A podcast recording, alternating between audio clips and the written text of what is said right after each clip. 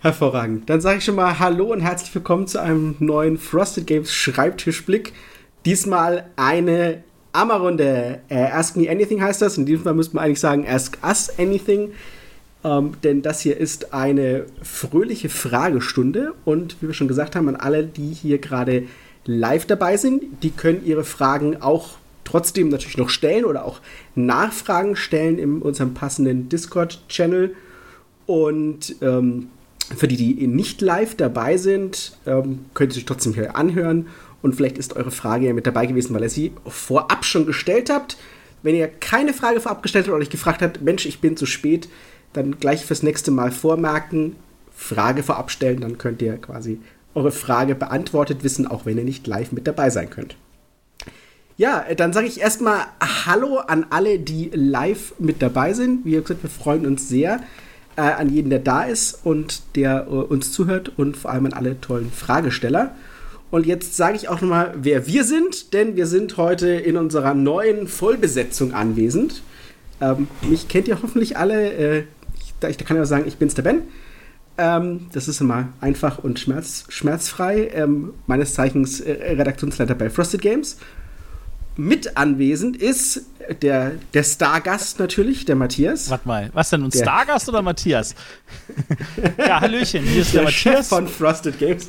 Genau. Guten Morgen. Stell dich doch mal kurz vor. Gen Sag doch, wer Ja, ich bist. bin der Matthias und ich bin äh, derjenige, der am Ende alles ausbügeln darf, was die anderen angeblich meiner Meinung nach falsch machen. In Wahrheit machen sie natürlich nichts falsch, deswegen habe ich wenig zu tun. Äh, das ist total schön. Ähm, aber eigentlich, eigentlich sollten wir natürlich auf, äh, äh, auf Rosa zu sprechen kommen. Rosa, stell du dich mal vor. Genau. Sehr gern. Ja, ich bin Rosa. Ich bin jetzt seit fast drei Monaten jetzt, glaube ich, schon dabei ungefähr und mache Marketing und Community Management bei Frosted Games seither. Ähm, ja, ich bin neu in der Brettspielwelt beruflich tätig. Davor habe ich nur viel gespielt und ansonsten äh, in einer etwas anderen Branche gearbeitet, nämlich im IT-Bereich mehr. Und wenn ihr hier auf Discord aktiv seid, dann kennt ihr mich bestimmt auch schon von ganz, ganz vielen Posts, die ich in alle möglichen Channel reinhaue. Genau. Also wenn ihr Fragen an Rosa habt, dürft ihr auch diese stellen. Und äh, last but not least, wir haben jetzt auch noch unser Redaktionsteam verstärkt, weil der Ben, der brauchte jemanden, den er knechten kann und ich hatte irgendwie keinen Bock mehr drauf. Und deswegen, hallo Daniel. Ja, hallo auch. Das hört sich genau nach meinem Job an, hervorragend. Ja, ich bin Daniel. Ähm, ich kenne Matthias schon relativ lange. Ich bin auch aus Berlin ursprünglich. Habe vor fünf Jahren äh, mal den Sprung auf die andere Seite des Spieltisches gewagt bei Ravensburger, war jetzt drei Jahre bei Moses und soll Ben jetzt ein bisschen den Rücken frei halten und ihn unterstützen. Rück, Rücken genau. frei halten. Unser neues Dream Team. Rücken frei halten klingt deswegen gut, weil dann ist da ja Platz für ein Messer. Der Matthias wieder. Von dir natürlich persönlich gesteckt. Das, das habe ich nicht gesagt. Nein, nein, nein, nein, nein, nein. ja, ähm, dann kommen wir doch gleich mal zu den Fragen und beginnen mal. Ähm, eh, wir haben die Fragen so ein bisschen, ähm, wie soll ich sagen, strukturiert. Äh, kann ich direkt mal rausfragen, sind die beiden Listen dieselben oder springe ich zwischen links und rechts? ähm, ich habe die mal so aufgeteilt in zwei verschiedene Listen, die die gleichen Fragen enthalten, nur einmal einfach chronologisch sortiert sind, je nachdem, wer wann eine in den reingepostet hat und einmal eher thematisch sortiert.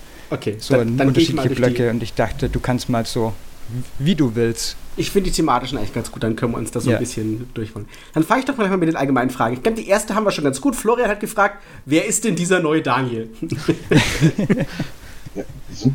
Äh, vielleicht ist jetzt ein sehr guter Zeitpunkt, dass der Daniel vielleicht sich noch mal so ein bisschen mehr persönlich vorstellt und kurz sagt, äh, was er so gerne spielt und auf was er Bock hat. Ach du Jemine, jetzt kommen ja auch noch so spezielle Fragen.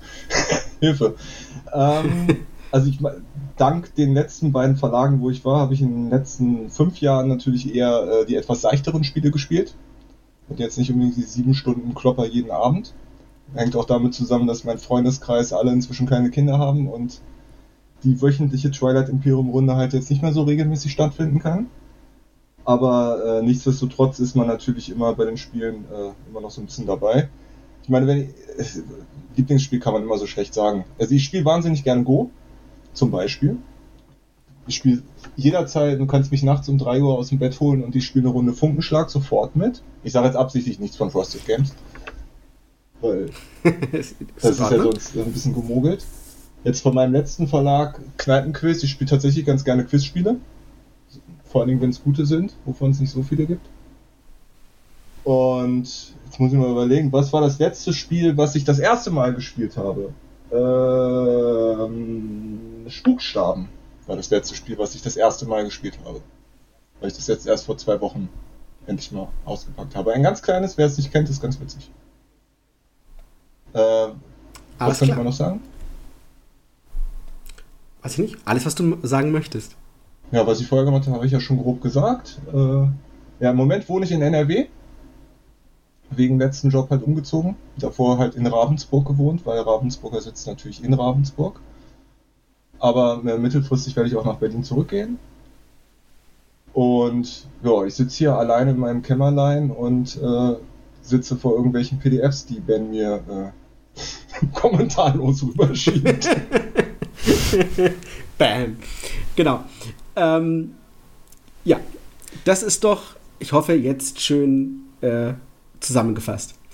Ähm, ja, dann kommen wir noch zur nächsten Frage. Die Top 3 Spiele of all time. Äh, das müssten wir eigentlich relativ flott machen, sonst haben wir alleine schon irgendwie einen 90-Minuten-Podcast. Ähm,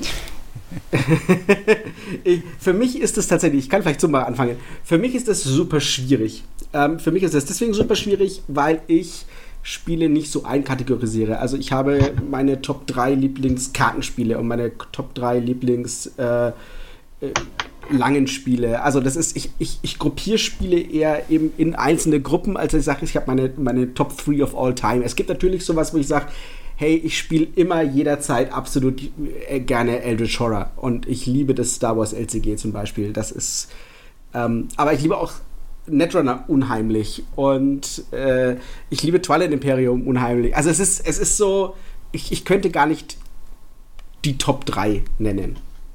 So von, von der Schnauze weg. Okay, pass auf, die Top 3 von nicht kooperativen Kartenspielen für mehr als zwei Spieler. Sehr gut. Ich leg los.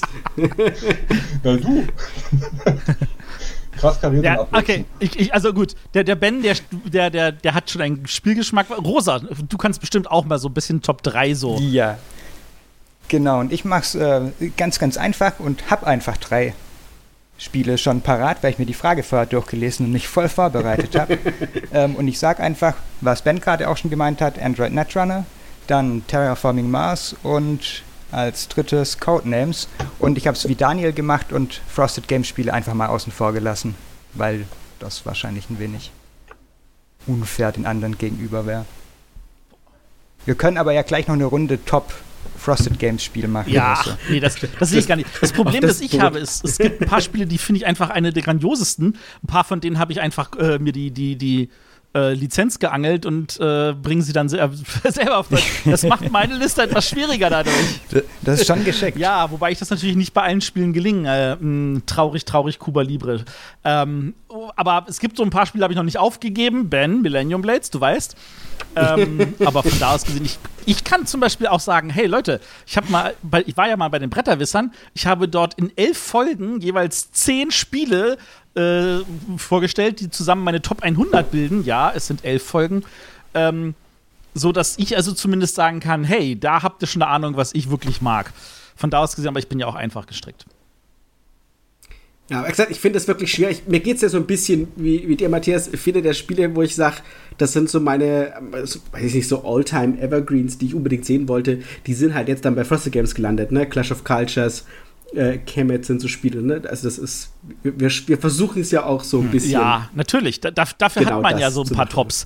Also, ähm, aber ich, ich könnte mir vorstellen, dass diese Frage auch genau darauf abgezielt hat, so was könnten wir denn in Zukunft bringen? Und äh, ich bin auch ein Riesenfan von Netrunner, bloß die Chance und Wahrscheinlichkeit, dass wir das je kriegen, halte ich für null.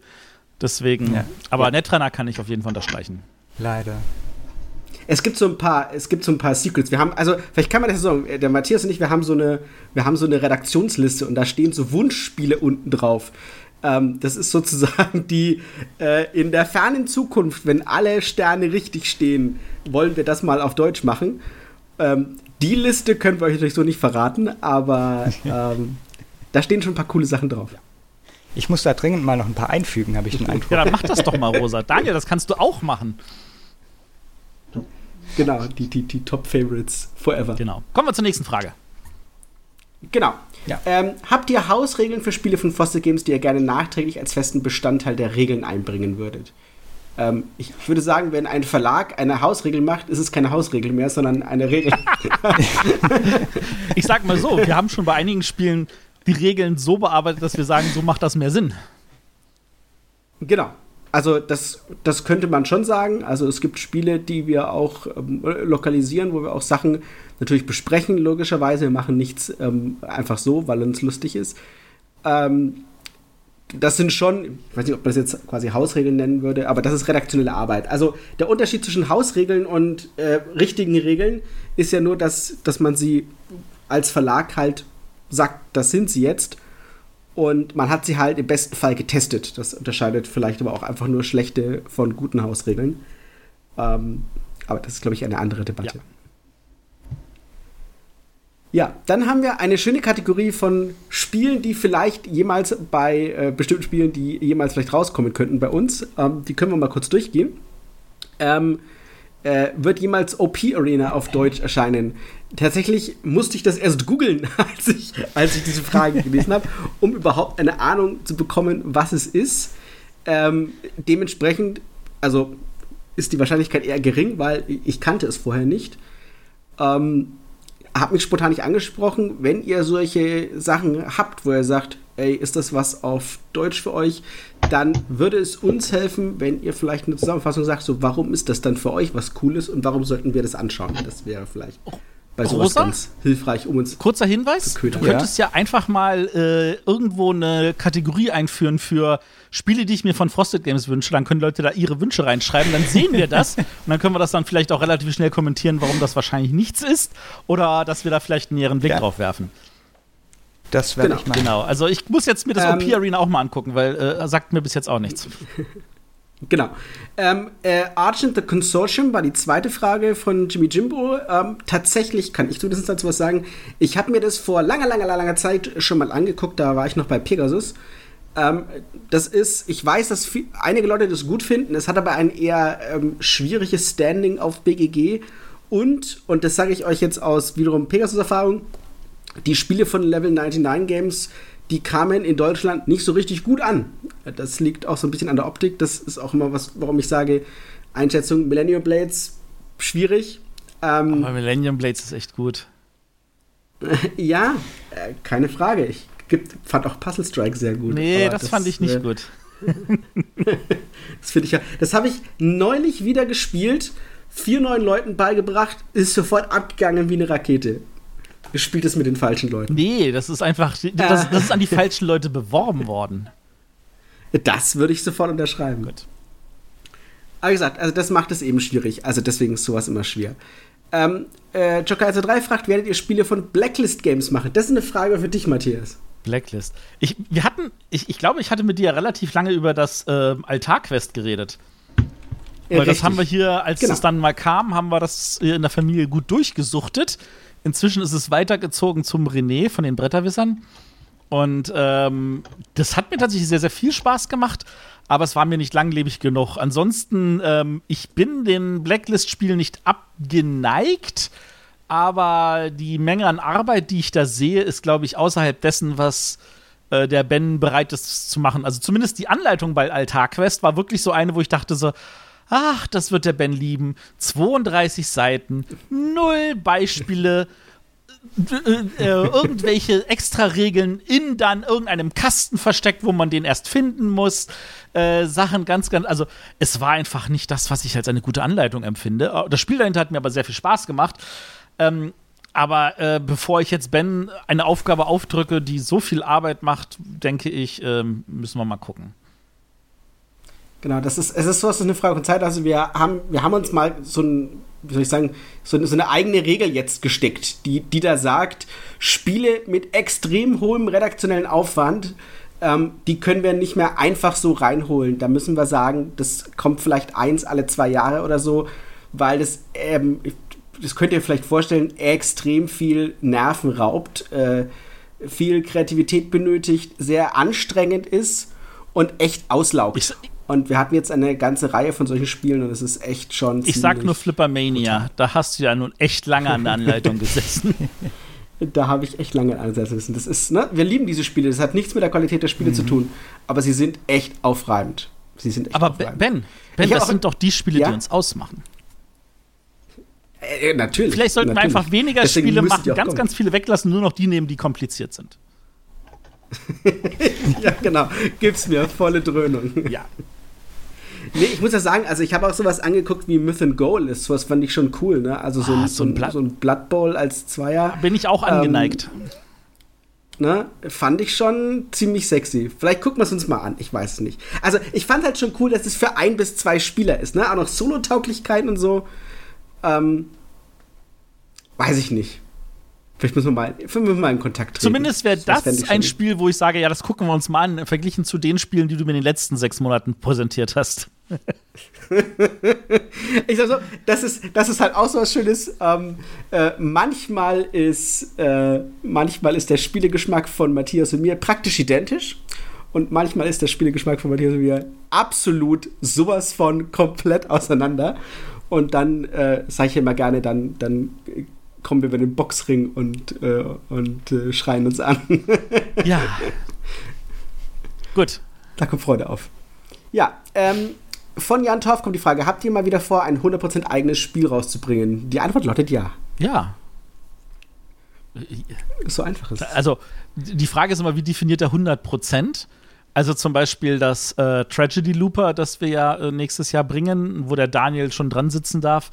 Ähm, das ist jetzt in dem Sinne kein 100% eigenes Spiel, weil das gab es früher schon mal. Aber wir haben jetzt keine Lizenz von irgendeinem Partnerverlag, sondern wir machen tatsächlich unsere eigene Ausgabe mit einem Direktvertrag mit dem Autor. Und da haben wir auch ja. schon wieder andere Sachen, die wir da so ein bisschen anders aufbauen, damit das Spiel zugänglicher wird als das, was es bis jetzt ist. Weil die Anleitung ist wieder so das, wo wir sagen, mm, ah, oh, ah, Anleitung. Und äh, deswegen wird das halt anders gemacht und neu gemacht und deswegen und also von solchen Spielen haben wir noch ein, zwei andere, aber wir haben auch tatsächlich äh, mhm. äh, das ein, zwei Spiele, wo wir sagen, jo, da machen wir es ganz anders. Ich meine, wir haben äh, äh, vor zwei Jahren hatten wir ja das Watergate und das Cooper Island. Ähm, das Watergate war tatsächlich so ein Ding, das ist in halben, einem halben, ja, halben Jahr, weiß ich nicht, drei Monaten ist das so durchgeflutscht. Das hat sehr, sehr wenig Arbeit gemacht. Das liegt natürlich auch daran, dass ähm, dass das einfach ein schon, weil das, was wir als Prototypen bekommen haben, schon so gut war, dass wir wenig machen mussten. Das Cooper Island hat ein bisschen mehr Arbeit gemacht und das ist jetzt nicht daran, dass der Autor irgendwie äh, fauler war oder schlechter war, ganz im Gegenteil. Ähm, aber tatsächlich ist es einfach so, da, da mussten ja auch, da mussten wir alle zufrieden sein und da saß ja drei Jahre dran. Und deswegen, so ein, so ein Spiel, das wir selber machen, wird es immer wieder mal geben, aber das wird es halt nicht jedes Jahr geben, sondern vielleicht tatsächlich alle zwei, drei Jahre nur. Genau. Ähm, dann äh, ist eine neue von Systix ist eine neue Zusammenarbeit mit Uwe Rosenberg geplant, Matthias. Also sagen wir so, ich äh, bin regelmäßig mit Uwe Rosenberg im Austausch. Er zeigt mir regelmäßig Spiele und ich habe festgestellt, also ich meine, das Raycold, das war jetzt nicht so, dass es irgendwie riesig gefloppt ist. Aber ähm, ich habe das halt aufgezogen wie einen großen, schweren Uwe Rosenberg, aber es ist eigentlich ein leichter Kenner. Und deswegen habe ich das eigentlich damals am Zielpublikum vorbei entwickelt. Wenn ich das gleich irgendwie so mit einer kleineren Schachtel, einfachem Material so designt hätte, dass die Leute wissen, ah, das ist ein 20-Euro-Uwe, dann erwarte ich da auch nichts anderes, dann wäre das wahrscheinlich besser gelaufen. Ähm, tatsächlich, ähm, aber will ich vom Uwe, wenn ich sage, wenn ich was von dir will, Uwe, dann soll das etwas eher Größeres sein. Und es darf auch gerne für zwei Spieler sein, statt für mehr. Und ähm, ich kann ja auch sagen, das Hallertau, das hatten wir ja auch. Das hat der Uwe lange versucht, ähm, irgendwie wie Sauerbier anzubieten. Und dann, als wir das haben wollten, waren wir aber genau den Tag zu spät, als dann Lookout zugegriffen hat. Also von da aus gesehen, ähm, solche Sachen können auch immer wieder passieren. Aber ähm, ich bin mit ihm im Austausch und äh, ab und zu zeigt er mir was und dann kann ich immer noch sagen, ah, nee, das ist mir zu leicht oder das und das ist dann nicht gut oder ähnliches. Und ähm, da wird bestimmt mal irgendwas wieder kommen. Sehr gut. Ähm, von Bex kommt die Frage, welche und wie viele eigene Spiele habt ihr in der Pipeline? Ähm, das können wir nicht sagen, weil wenn wir es sagen würden, dann wäre das ja schon eine Ankündigung und ähm, das, ich glaube, da hätte jetzt die Rosa was dagegen, wenn ja. wir marketingtechnisch einfach mal so alles droppen, was wir machen. Ähm, also, was wir gerade nicht erwähnt hatten, welche, was ja. wir gerade nicht erwähnt haben, zum Beispiel ja. von Tony Boydell. Da haben wir, das ist, das ist ja. tatsächlich schon gedroppt, das ist ja schon in dem Sinn angekündigt, da machen wir ja nächstes Jahr das Aleph 0. Das ist ein neues Solospiel vom genau. Tony. Ähm, das ist ein originär äh, äh, Frosted Games Titel. Da kommt jetzt auch äh, kurz nach der Messe wird dann auch hoffentlich ankommen äh, das, das, das Lux Eterna, sein erstes Solospiel. Das ist inzwischen auch originär äh, Frosted Games. Also da, das wird es so ab und zu geben. Aber ja, die Rosa hat jetzt die Kontrolle darüber, wann wir was ankündigen. genau. Ja. Ja. Das ähm, würde ich sagen, reicht erstmal als kleiner Teaser hier. Genau, definitiv. Zu den Buttonscheiß-Spielen. Äh, Bio 3348 fragt, bringt ihr noch weitere Buttonscheiß-Spiele heraus, wie zum Beispiel Unsurmountable? Äh, ja. Ich würde sagen, die Antwort lautet ja. Ja, ja und ja. Also äh, vier weitere sind schon gesetzt für nächstes Jahr Februar. Da sitzt die Josie schon dran. Sehr zum Haare raufen von Ben, der ab und zu denkt so, ah, Josie, da, du, du bist ja leider mit deinem Studium mit anderen Sachen im Kopf, deswegen machst du hier noch ab und zu so ein, zwei Fehlerchen, aber an sich macht die Josie dann einen tollen Job. Und ähm, ja. von da aus gesehen, äh, da kommen also vier weitere kommen im Februar und äh, weitere zwei, drei oder vier kommen dann im Herbst. Wir haben da schon welche. Und natürlich kommen die beiden ähm, Solospiele von Scott Arms auch noch. Also wir werden sicher das äh, Ugly Dragon Inn und auch das Unsurmountable bringen.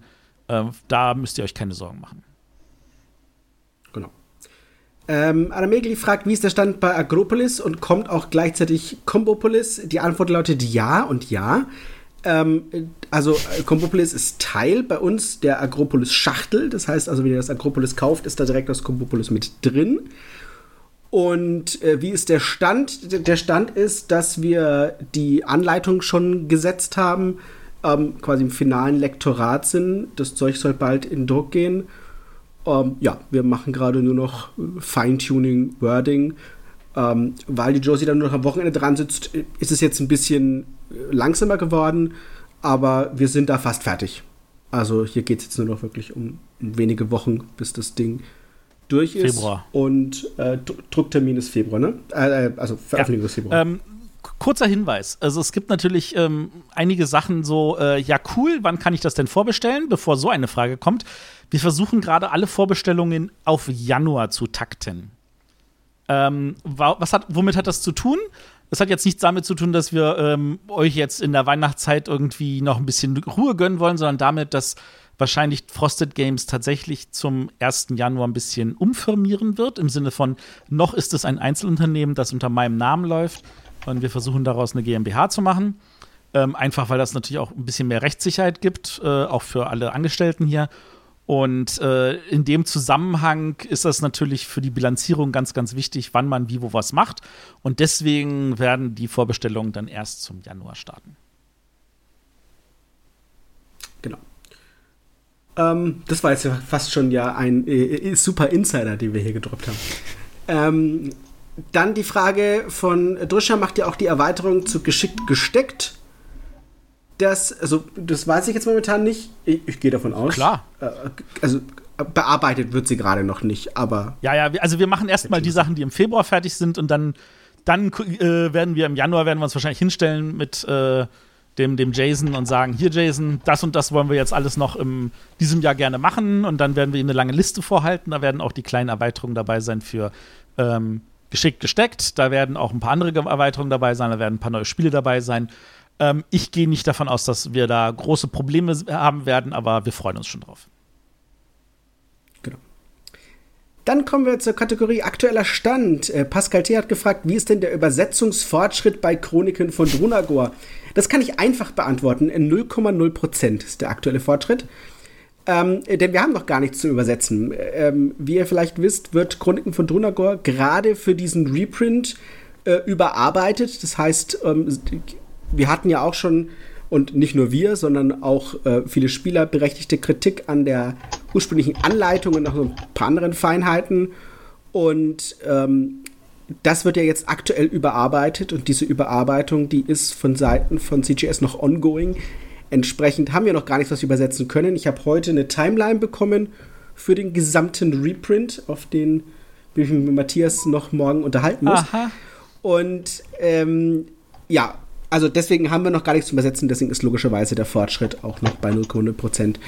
Wir, wir, vermuten, dass wir ähm, ungefähr, keine Ahnung, Mitte Oktober mit dem die ersten Sachen bekommen und dann anfangen zu übersetzen. Ich finde, das ist übrigens eine gute Gelegenheit, nochmal auf unseren Schreibtischblick hinzuweisen, den wir ja mehr oder weniger in der Theorie alle zwei bis vier Wochen haben. Und da äh, sagen wir euch auch eigentlich zu jedem der Projekte, wo steht es gerade. Und äh, also frei nach dem Motto, wenn ihr wissen wollt, dann guckt ein, hört einfach immer den letzten Schreibtischblick rein oder sagt dann, okay, das ist jetzt keine neue Info, dann höre ich einfach beim nächsten Schreibtischblick wieder rein, dann geben wir euch auch ein Update. Genau. Und die neue Snazzy Homepage, die hoffentlich bald kommt, irgendwann mal, die soll das Feature auch eingebaut haben, dass ihr quasi direkt dann selbst auf Knopfdruck seht, wie die Spiele aktuell stehen. Zu der kommen wir später noch zu der Website. Da gab es nämlich auch eine Frage dazu. Genau. So, jetzt kommt die Frage, die Hardcore-Frage für Matthias. Uh. Fabo fragt, wann kommt denn endlich das Aeons Accessory Pack? Aha, okay. Nächste Frage. ist die nächste besser? Nee, also nee, es ist tatsächlich nee, nee, so, ähm, ich meine, aus was besteht das Accessory Pack? Das besteht aus zwei Dingen. Erstens, es besteht aus den zusätzlichen Karten. Die brauchen wir nicht zu bringen, weil wir sie einfach in das Produkt mit reingeschmissen haben. Also wer die ersten beiden genau. Wellen hat, der hat das alles und wir werden für zukünftige Wellen auch immer diese zusätzlichen Karten immer gleich im Grundspiel mit reinpacken. Ähm, und dann haben wir, äh, was das andere, was daraus das Accessory Pack besteht, sind diese ähm, Klunker, sage ich mal, und die zehnseitigen Würfel. Und was wir machen wollten, war bedrucktes Holz. Und äh, da stehen wir jetzt gerade an dem Punkt, dass ähm, die Rohstoffkosten etwas explodiert sind, sinnvolle Produktion leider nur in China möglich ist, was wir eigentlich vermeiden wollen, und äh, die Transportkosten da auch nochmal, also in Unkosten sind. Daran hängt das Ganze. Ich habe keine Ahnung, wann wir da aus dem Problem rauskommen. Das kann ich nicht sagen. Was genau. wir ansonsten noch das hatten angekündigt, das war die Spielmatte. Und auch da genau. haben wir vergleichbares Problem mit Transport und der Tatsache, dass es immer noch nicht freigegeben ist. Ja, das ist, äh, ich glaube, da musst du mal, ich weiß nicht, rüberfliegen und mit der Shotgun drohen oder ich weiß ja, es nicht. Ja, mit der Shotgun vielleicht nicht, aber rüberfliegen ähm. ist eh eine gute, gute Idee, weil ich wollte ja auch mal bei GMT klopfen und sagen, warum darf ich das Cuba Libre nicht machen? Aber das ist eine andere Geschichte. ja, ähm, und dann noch eine Frage von äh, Dogma 1979. Wie ist der Stand bei Frostpunk? Äh, dazu kann ich ein bisschen mehr erzählen. Äh, Frostpunk ist in der Übersetzung zu, oh, ich würde sagen, 75% fertig. Das heißt, sobald wir da 100% erreichen, ähm, beginnt quasi meine Arbeit, das heißt die, die, die redaktionelle Arbeit daran. Und danach kommt halt der Satz. Und äh, ja, also da sind wir, kommen wir echt gut vorwärts. Die, sie liefern die Daten so ein bisschen Stück für Stück, weil sie eben noch viele, also selber grafisch fertig machen. Das heißt, wir haben schon mal Textdokumente gehabt zur Übersetzung, an der saßen wir schon. Also die Anleitung ist schon fertig übersetzt. Ähm, genau, und Karten sind schon fertig übersetzt, Szenarien. Ich, das Szenariobuch kam jetzt und so. Also da ist schon, geht es schon gut, gut vorwärts. Cool. Deswegen. Genau. Ähm, dann äh, Fragen zu uns, zur Unternehmenspolitik auch. Und da hatte Joker 1 3 gefragt, hattet ihr schon mal, da wolltest du was erzählen, Matthias, Anfragen zum Verkauf von Frosted Games? oh. Also die Antwort lautet ja. Soll, soll ich noch ein bisschen weiter ausholen? okay, ich, ich hole mal ein bisschen aus. Aber nicht an Asmodee, glaube ich, kannst du sagen. Ähm, Asmodee hat mich nicht gefragt, nein. Hm, ähm, das mit Asmodee, das war, also ich, ich meine, ich habe mal scherzhaft Gott, das ist jetzt auch schon, wann war das? 2016 hatte ich, also ich kenne ja viele Leute, die bei Asmodee arbeiten, weil einige von denen waren auch Arbeitskollegen damals, als ich noch bei Upper Deck war. Und von da aus gesehen, wenn man die dann sieht, zum Beispiel bei einer Spiel des Jahresverleihung, dann kann man natürlich scherzhaft so ein paar Sachen miteinander austauschen. Und ich so, ja, wann kauft ihr mich? Und die so, never. Also ich habe eine Aussage von Asmodee, Asmodee wird mich never kaufen. Ähm, von da aus gesehen, gut, 2016 ist ein paar Jährchen her. Äh, dann war es aber so, ich habe tatsächlich mal ein konkretes Angebot von einem amerikanischen Verlag bekommen. Und dieses Angebot hat sich dann irgendwann verlaufen, ähm, weil er wohl festgestellt hat, dass ähm, dass, dass es für ihn zu teuer wird, was ich nachvollziehen kann. Was ich ähm, aber noch erzählen kann, ist tatsächlich, dass auch zwei Verlage auf mich zugekommen sind und gefragt haben, ob ich sie nicht kaufen möchte. Den einen Verlag gibt es nicht mehr. Da sind wir uns auch preislich nicht einig geworden. Das ist auch so gewesen, dass da einige von interessanten Artikeln dann irgendwie weggefallen sind.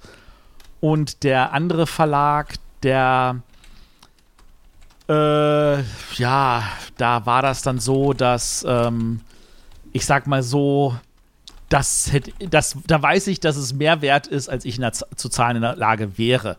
Deswegen habe ich da auch dankend abgesagt. Das ist schon mal eine Aussage. Ja, also ich weiß auch nicht, warum irgendwelche Verlage auf die Idee kommen, dass ich jetzt kaufen sollen würde, weil das irgendwie ich mit keinster Pore irgendwie bekannt gegeben habe. Ähm, ich habe ja auch irgendwie in den Artikeln, die ich zum Beispiel bei Spielbar.com mal geschrieben habe, deutlich gemacht, wenn man einen Verlag kauft, dann kauft man ihn wegen dem Personal und nicht wegen den Lizenzen. Ich weiß, dass das andere Verlage anders machen, ganz vorneweg Asmodee, die tatsächlich mehr Interesse an den Lizenzen als an Personal haben. Und äh, ich habe dann lieber so, dass ich sage, hey, wie wäre es, wenn du dann für mich arbeitest und dann lieber das Personal hole? Das ist, finde ich, sinnvoller. Und dann habe ich dann lieber so einen coolen Daniel, der dann so sagt so, echt Matthias? Und ich so, ja, du Daniel. Was? so, ich bin schon wieder abgeschrieben. Wir kommen da direkt zur nächsten Frage. Ja. Äh, Peter fragt, Matthias betont immer, dass Ben die ganze Arbeit macht. Welche Rolle hat denn Matthias bei Frosted Games? Äh, ich bin der Peitschenschwinger. Kaufangebote ablehnen. Nee, jetzt ich, also ich, ich glaube. Nee, geh mal, geh mal in direkt, in, ins Direktere, weil das ist schon eine Frage, die viele Leute stellen. Also mittlerweile muss ich natürlich nicht mehr alles machen, denn wir haben ja jetzt die Rosa, die für mich diesen ganzes Marketingzeug, was ich ja auch alles gemacht habe in den letzten ah, locker gefühlt zwei Jahren, sehr, sehr viel. Ähm, und den Daniel, der mich jetzt auch redaktionell unterstützt. Also ich muss nicht mehr die ganze Arbeit machen. Aber was machst du genau? Erzähl, äh, sorry, erzähl. Ähm, also tatsächlich, also ich mache das, was ich vor allem sehr gerne mache. Ich mache den Einkauf. Das soll heißen, ich rede mit Ludo oder mit anderen Druckereien und gucke nach, dass wir da irgendwie äh, ein schönes Produkt hinten rauskommen und äh, ich darf vor allem Rechnungen bezahlen. Aber ähm, ihr dürft nicht vergessen, äh, ich bin der einzige von uns Vieren, der keinen Fulltime-Job bei Frosted Games hat. Ich bin nur der Eigentümer. Das, das macht halt den Unterschied an der Stelle. Die, die Bex 00 fragt die Frage, und wer verdient mehr? Der, der die Arbeit macht oder dem es gehört? äh, also sagen wir so, auf meinem Gehaltszettel für das, was ich mir von Frosted Games ausbezahle, ähm, bin ich im. Oh, ist das, ist das schon zweistellig oder ist das noch. Ist das schon nullstellig? Ich glaube nullstellig. Also von da aus gesehen, ähm, ich, ich persönlich äh, verdiene an der Stelle jetzt relativ wenig bis gar nichts. Was auch daran liegt, dass ich der Meinung bin, ähm, warum sollte ich mir irgendwas auszahlen? Ich, ähm, äh, das ist das Hobby, wo äh, das Geld, das da rauskommt, stecke ich wieder in die Firma rein. Oh, das ist. Viele Leute glauben immer, dass äh, in Brettspielen der große Reibach steht, aber das. Äh, Entschuldigung, ja. Mhm. Das muss man schon wollen. Muss man. Ähm, ich finde, Stephen Bonnecore hat das, hat das immer wieder regelmäßig betont, wie, wie wichtig das ist, das zu wissen, dass wenn du ein kleines Vermögen im Brettspielbusiness machst, brauchst du erstmal ein großes Vermögen. Und da, wenn, du, wenn du das begriffen hast, dann verstehst du auch, dass wir das tatsächlich in erster Linie aus Leidenschaft tun. Genau. Und das muss man auch, also sonst, äh, ja, glaube ich, ähm, wird man unglücklich. Ja. Also es gibt viele Leute, die auch angefragt haben. Wir haben ja auch immer mal wieder Jobanfragen und wir haben ja selber nochmal Jobs gefragt. Und äh, da realisieren halt auch viele dann, die sagen, uff, äh, das kann man bei euch verdienen, das, ne? Und das ist jetzt nicht irgendwie, dass wir jetzt besonders wenig zahlen oder so. Ähm, äh, eigentlich im Gegenteil. Das gehört bei uns ja so ein bisschen mit dazu, dass wir auch sagen, wir wollen auch die Leute, die für uns arbeiten und dazu gehören auch die Freelancer und so. Also ordentlich bezahlen. Äh, ja, aber das halt einfach die Branche insgesamt keine Branche ist, in der das dicke Money fließt. Und das ist einfach so. Da ne? können müssen ganz viele sagen, ja, okay, dann gehe ich woanders hin. Also unabhängig davon, dass Asmodee natürlich jetzt, wenn tatsächlich schaffen, das irgendwie für zwei Milliarden weiterzuverkaufen, eine ordentliche Summe ist. Aber nur damit euch das bewusst ist, ähm, zumindest Asmodee in Deutschland ist kleiner als Ravensburger. Und, äh, oder auch kleiner als Norris. Jetzt könnt ihr überlegen, kennen wir Norris? Ist auch ein Brettspielverlag? Ja, zu denen gehört zum Beispiel Zoch. Und kleiner als Haber. Äh, wir sind klein, ja, ist, Asmodee ist kleiner als Haber, das ist auch richtig. ähm, und nur damit ihr ein Gefühl dafür hat, Hasbro ist groß genug, dass der mehr oder weniger alle gerade genannten Verlage irgendwie zusammen irgendwie noch austorpediert. Also einfach nur, um die Größenverhältnisse mal zu zeigen. Ja. Gut. Deswegen sehr spannend. Genau. Ähm, dann, äh, ich muss gucken, ob ich diesen Namen hinkriege. Sinosauropteryx fragt, welche Rolle spielt Diversity bei der Entscheidung, ob wir ein Spiel lokalisieren? Haben wir da Mindestansprüche oder gibt es noch weitere äh, soziale Faktoren, die in unsere Entscheidung einfließen? Ähm, ich glaube, so kann man, also so rum würde ich es nicht sagen. Also ich würde nicht sagen, dass wir ähm, das anhand dessen entscheiden, aber unser Spielegeschmack oder das, was wir tun oder wo wir draufschauen, ähm, da fließt das schon mit ein. Also ich fand es zum Beispiel äh, super, dass Chroniken von Drunagor zum Beispiel keine, ähm, wie soll ich sagen, nicht diese typische dieses typische Fantasy ist mit, wenn die Frauen eine Rüstung anhaben, dann ist es, sind sie quasi nackig, ne? Also das. So ein Boris Vallejo. Und das ist äh, schon, finde ja. ich, wichtig, ne? Also, das sind einfach richtig gute ähm, Rollenbilder auch an der Stelle. Und äh, Earthbound Rangers war natürlich für uns auch so ein Fakt, wo ich sage, also wir gehen da quasi d'accord auch mit der Lebenseinstellung ähm, von, von Andrew Navarro und das ist also ich würde nicht sagen, ob das, das, eine, dass es eine Rolle spielt, insofern, als dass ich jetzt rausgehe und gucke, welches Spiel hat das die meiste Diversity und hole ich das. Aber wir gucken es natürlich, wir gucken es natürlich an. Also, und das ist für uns, für uns ist es halt wichtig und deswegen schauen wir schon, dass wir das unterbringen. Selbst bei Spielen, äh, ich glaube, das ist ein schönes Beispiel, selbst bei Spielen sowas wie, äh, wie Avignon, schauen wir jetzt, dass wir das Cover zum Beispiel diverser gestalten, als es im Original ist. Also so rum müsste man vielleicht rangehen. Also wir schauen, dass unsere ähm, Spiele eine gewisse Anforderung an, an Diversity erfüllen, ähm, aber sie spielt keine direkte Rolle bei der Auswahl der Spiele. Kann man das so sagen? Das also es, dafür sind viele Spiele zu also, sehr abstrakt, ja. Aber wir haben ja gerade mit INSN zum Beispiel auch einen der besten Spiele, was es angeht in unserem Programm, würde ich sagen. Die Charaktere in INSN sind ja somit die diversesten, die die Brettspielwelt so zu bieten hat. Mir fällt ein Spiel ein, das diverser ist, was wir aber alle super gern haben wollen, nämlich Android Netrunner. Da hat Fantasy Flight okay. wirklich, wirklich gute Arbeit geleistet. Das stimmt wohl, das stimmt wohl. Ähm, ja, äh, und dann haben wir noch eine Frage von Raphael R. Wie gestaltet sich der Umbau der Webseite? Probleme, Technologien, wer macht das? Was sind die Ziele? Äh, sehr viele Fragen auf einmal. Ich kann mal kurz sagen, wer macht das? Man kann ihn tatsächlich folgen. Ähm, das macht eine Firma namens Nexttab und der hat auch einen Twitch-Channel und da kann man ab und an mal reinmachen. Wir haben das schon mal auch auf Twitter gepostet und auf Facebook, wenn er quasi live an unserer neuen Webseite äh, gewerkelt hat. Man kann sich das also anschauen. Ähm, wie gestaltet sich der Umbau? Er kommt vorwärts, würde ich sagen. Ähm, Probleme, ja, weil wir sind uns nicht einig. ähm, wir, das ist wir, tatsächlich das Hauptproblem, glaube ich. Ja. ja. Äh, aber wir äh, werden euch auch fragen, das haben wir schon mal gesagt, dass wir euer Feedback auch haben werden wollen.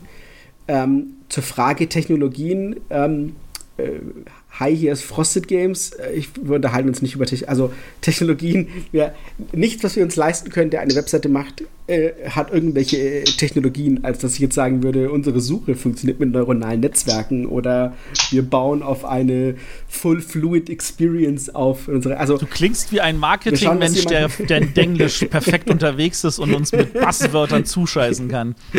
Genau. Ich bin ähm, froh, dass nee, also Rosa das nicht macht. An der Stelle vielen Dank, Rosa. äh, nein, also wir, wir, es gibt nie, wir, wir haben einen, der uns sagt, die Nextstep heißt, heißt die Firma, die bauen für uns eine neue Webseite und die Webseite soll halt unseren Ansprüchen gerecht werden. Und äh, man darf nicht vergessen, dass unsere ursprüngliche Webseite darauf ausgelegt war, einen Adventskalender zu verkaufen. Und das war praktisch das einzige Produkt. Ja. Dann vielleicht noch ein bisschen was nebenher, aber äh, keine echte Verlagstätigkeit. Und entsprechend ist halt auch die ganze Seite darauf überhaupt gar nicht ausgelegt und ist jetzt ähm, ja, hat sich so ein bisschen selbst lahmgelegt in den letzten Jahren. Deswegen mussten wir dringend, dringend, dringend da eben an, ähm, anpassen, umbauen. Ähm, was für Probleme haben wir? Wie gesagt, wir müssen uns selber einig werden, was wir haben wollen. Ähm, das heißt, wir bekommen eine Umsetzung, die müssen wir aber selbst gestalten. Wir müssen sagen, was wollen wir genau, wie muss das aussehen. Und ähm, frei nach dem Ding, drei Stühle, vier Meinungen. äh, ja, sind, sind wir halt auch noch immer unterschiedlicher Meinung, ja. Ja, und bis dahin haben wir Daniel noch nicht mal gefragt. ja. Der kommt auch noch dazu. Das sind vier Stühle, 18 Meinungen. Ja. Deswegen gucken wir mal. Ja. Ne? Das ist so. Wie gesagt, was sind die Ziele, dass ihr die Informationen besser äh, sehen könnt, dass wir äh, Produktseiten haben, auf denen ihr unsere Spiele wirklich seht. Mehr Bilder ja. von den Spielen seht, wisst, wann es rauskommt, was der Inhalt ist, äh, wie die Verfügbarkeit aussieht, äh, die ganzen Downloads zu den Spielen, dass das alles an einer Stelle ist. Ähm, ja, das eigentlich. Mehr kann ich eigentlich gar nicht sagen. Das ist unsere Ziel. Ja. ja, vielleicht um irgendwie eine konkrete Sache zu geben den Leuten. Ähm, ein großes Problem, was solche Seiten haben, ist, dass die Website und der Shop ein klein wenig getrennt voneinander funktionieren und wir jetzt gerade halt die Herausforderung haben, beides zusammenbringen zu müssen, dass man als Benutzer nicht diesen Übergang von Website zu Shop bemerkt. Genau. Was im Moment noch nicht ganz so richtig gut funktioniert, aber was in Zukunft dann hoffentlich. Ja, ja momentan wird. muss man einfach genau. jedes Spiel zweimal einpflegen. Das macht einfach doppelte Arbeit und das wollen wir halt in Zukunft nicht mehr. Genau. Genau. Und viel schlimmer noch, oftmals, also wir, wir müssen euch eure, unsere Vorbestellungen zeigen, dann klickt ihr quasi auf den Titel und dann seht ihr nicht die ganzen Infos, die eingebunden sind. Also ganz viele Leute haben wollten bei uns gesagt, ey, uns end, ah, ja, wir warten bis zur Vorbestellung, bis wir die Anleitung sehen. Und dann haben wir gesagt, die Anleitung ist seit drei Monaten online, auf der Produktseite, aber die ist halt nicht im Shop. So, also das ist etwas schwierig. Ja. Aber ich sag, das ist, das ist das, wo wir hinwollen. Genau. So, jetzt darf sich der Matthias in einem Monolog auslassen ah. bei der Frage von Jan Toff. Warum ist der Deckel von Spolopolis und den anderen Buttonschei-Spielen viel zu groß? Ist er das?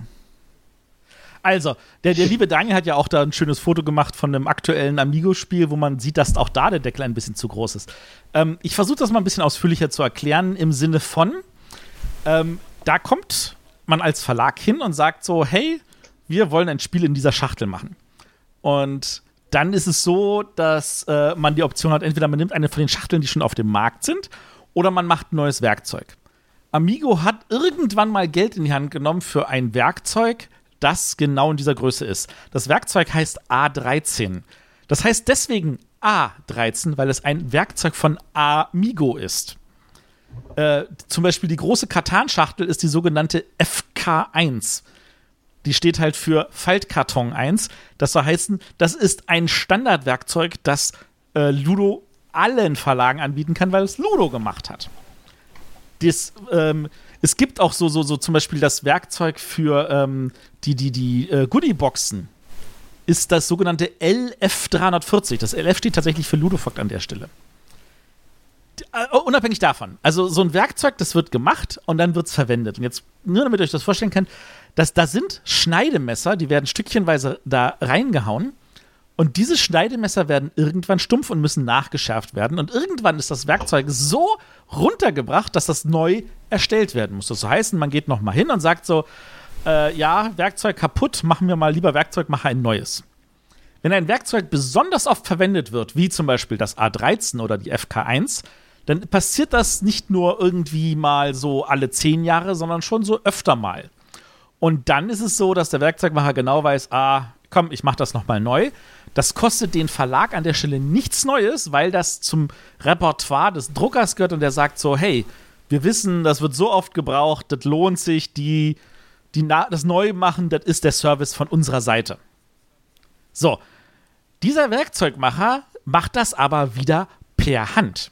Es ist jetzt nicht so, dass es eine Maschine gibt, die diese Werkzeuge so mal kurz ausspucken kann, sondern das wird immer per Hand gemacht. Und wenn du so ein Werkzeug per Hand machst, ist es so, dass da, sage ich jetzt mal, menschliche Ungenauigkeiten dabei sein können, wie zum Beispiel verfluchte Scheiße, jetzt ist der Deckel einen halben Millimeter dicker, länger, breiter, was auch immer. Und das wird dann so lange verwendet, bis das Werkzeug mal wieder neu gemacht werden muss. Und da passt dann wieder hoffentlich enger. Und dieses, diese Situation haben wir. Also wir haben genau dieselben Geschichten wie, wie, wie Amigo und wir müssen mit denselben Problematiken leben und sobald das Werkzeug runtergeranzt ist, wird Neues gemacht und dann sitzt hoffentlich wieder enger. Ich habe das denen schon zweimal mitgeteilt. Ich habe denen auch Fotos geschickt, habe denen auch geschickt, wie es vorher war. Und die, denen ist das bewusst und sie gucken, dass sie das vielleicht auch schon vorziehen mit der Neuproduktion. Aber ich weiß nicht, ob euch bewusst ist, dass derzeit die Drucker arg ausgelastet sind. Ich glaube, das eine oder andere Mal haben wir es schon erwähnt. Ja. Unabhängig davon. Und jetzt wird mich Rosa wieder hassen, weil ich es ankündige. es wurde gerade auch schon nachgefragt, deshalb Du hast äh, volle Freiheit. Ich habe, genau.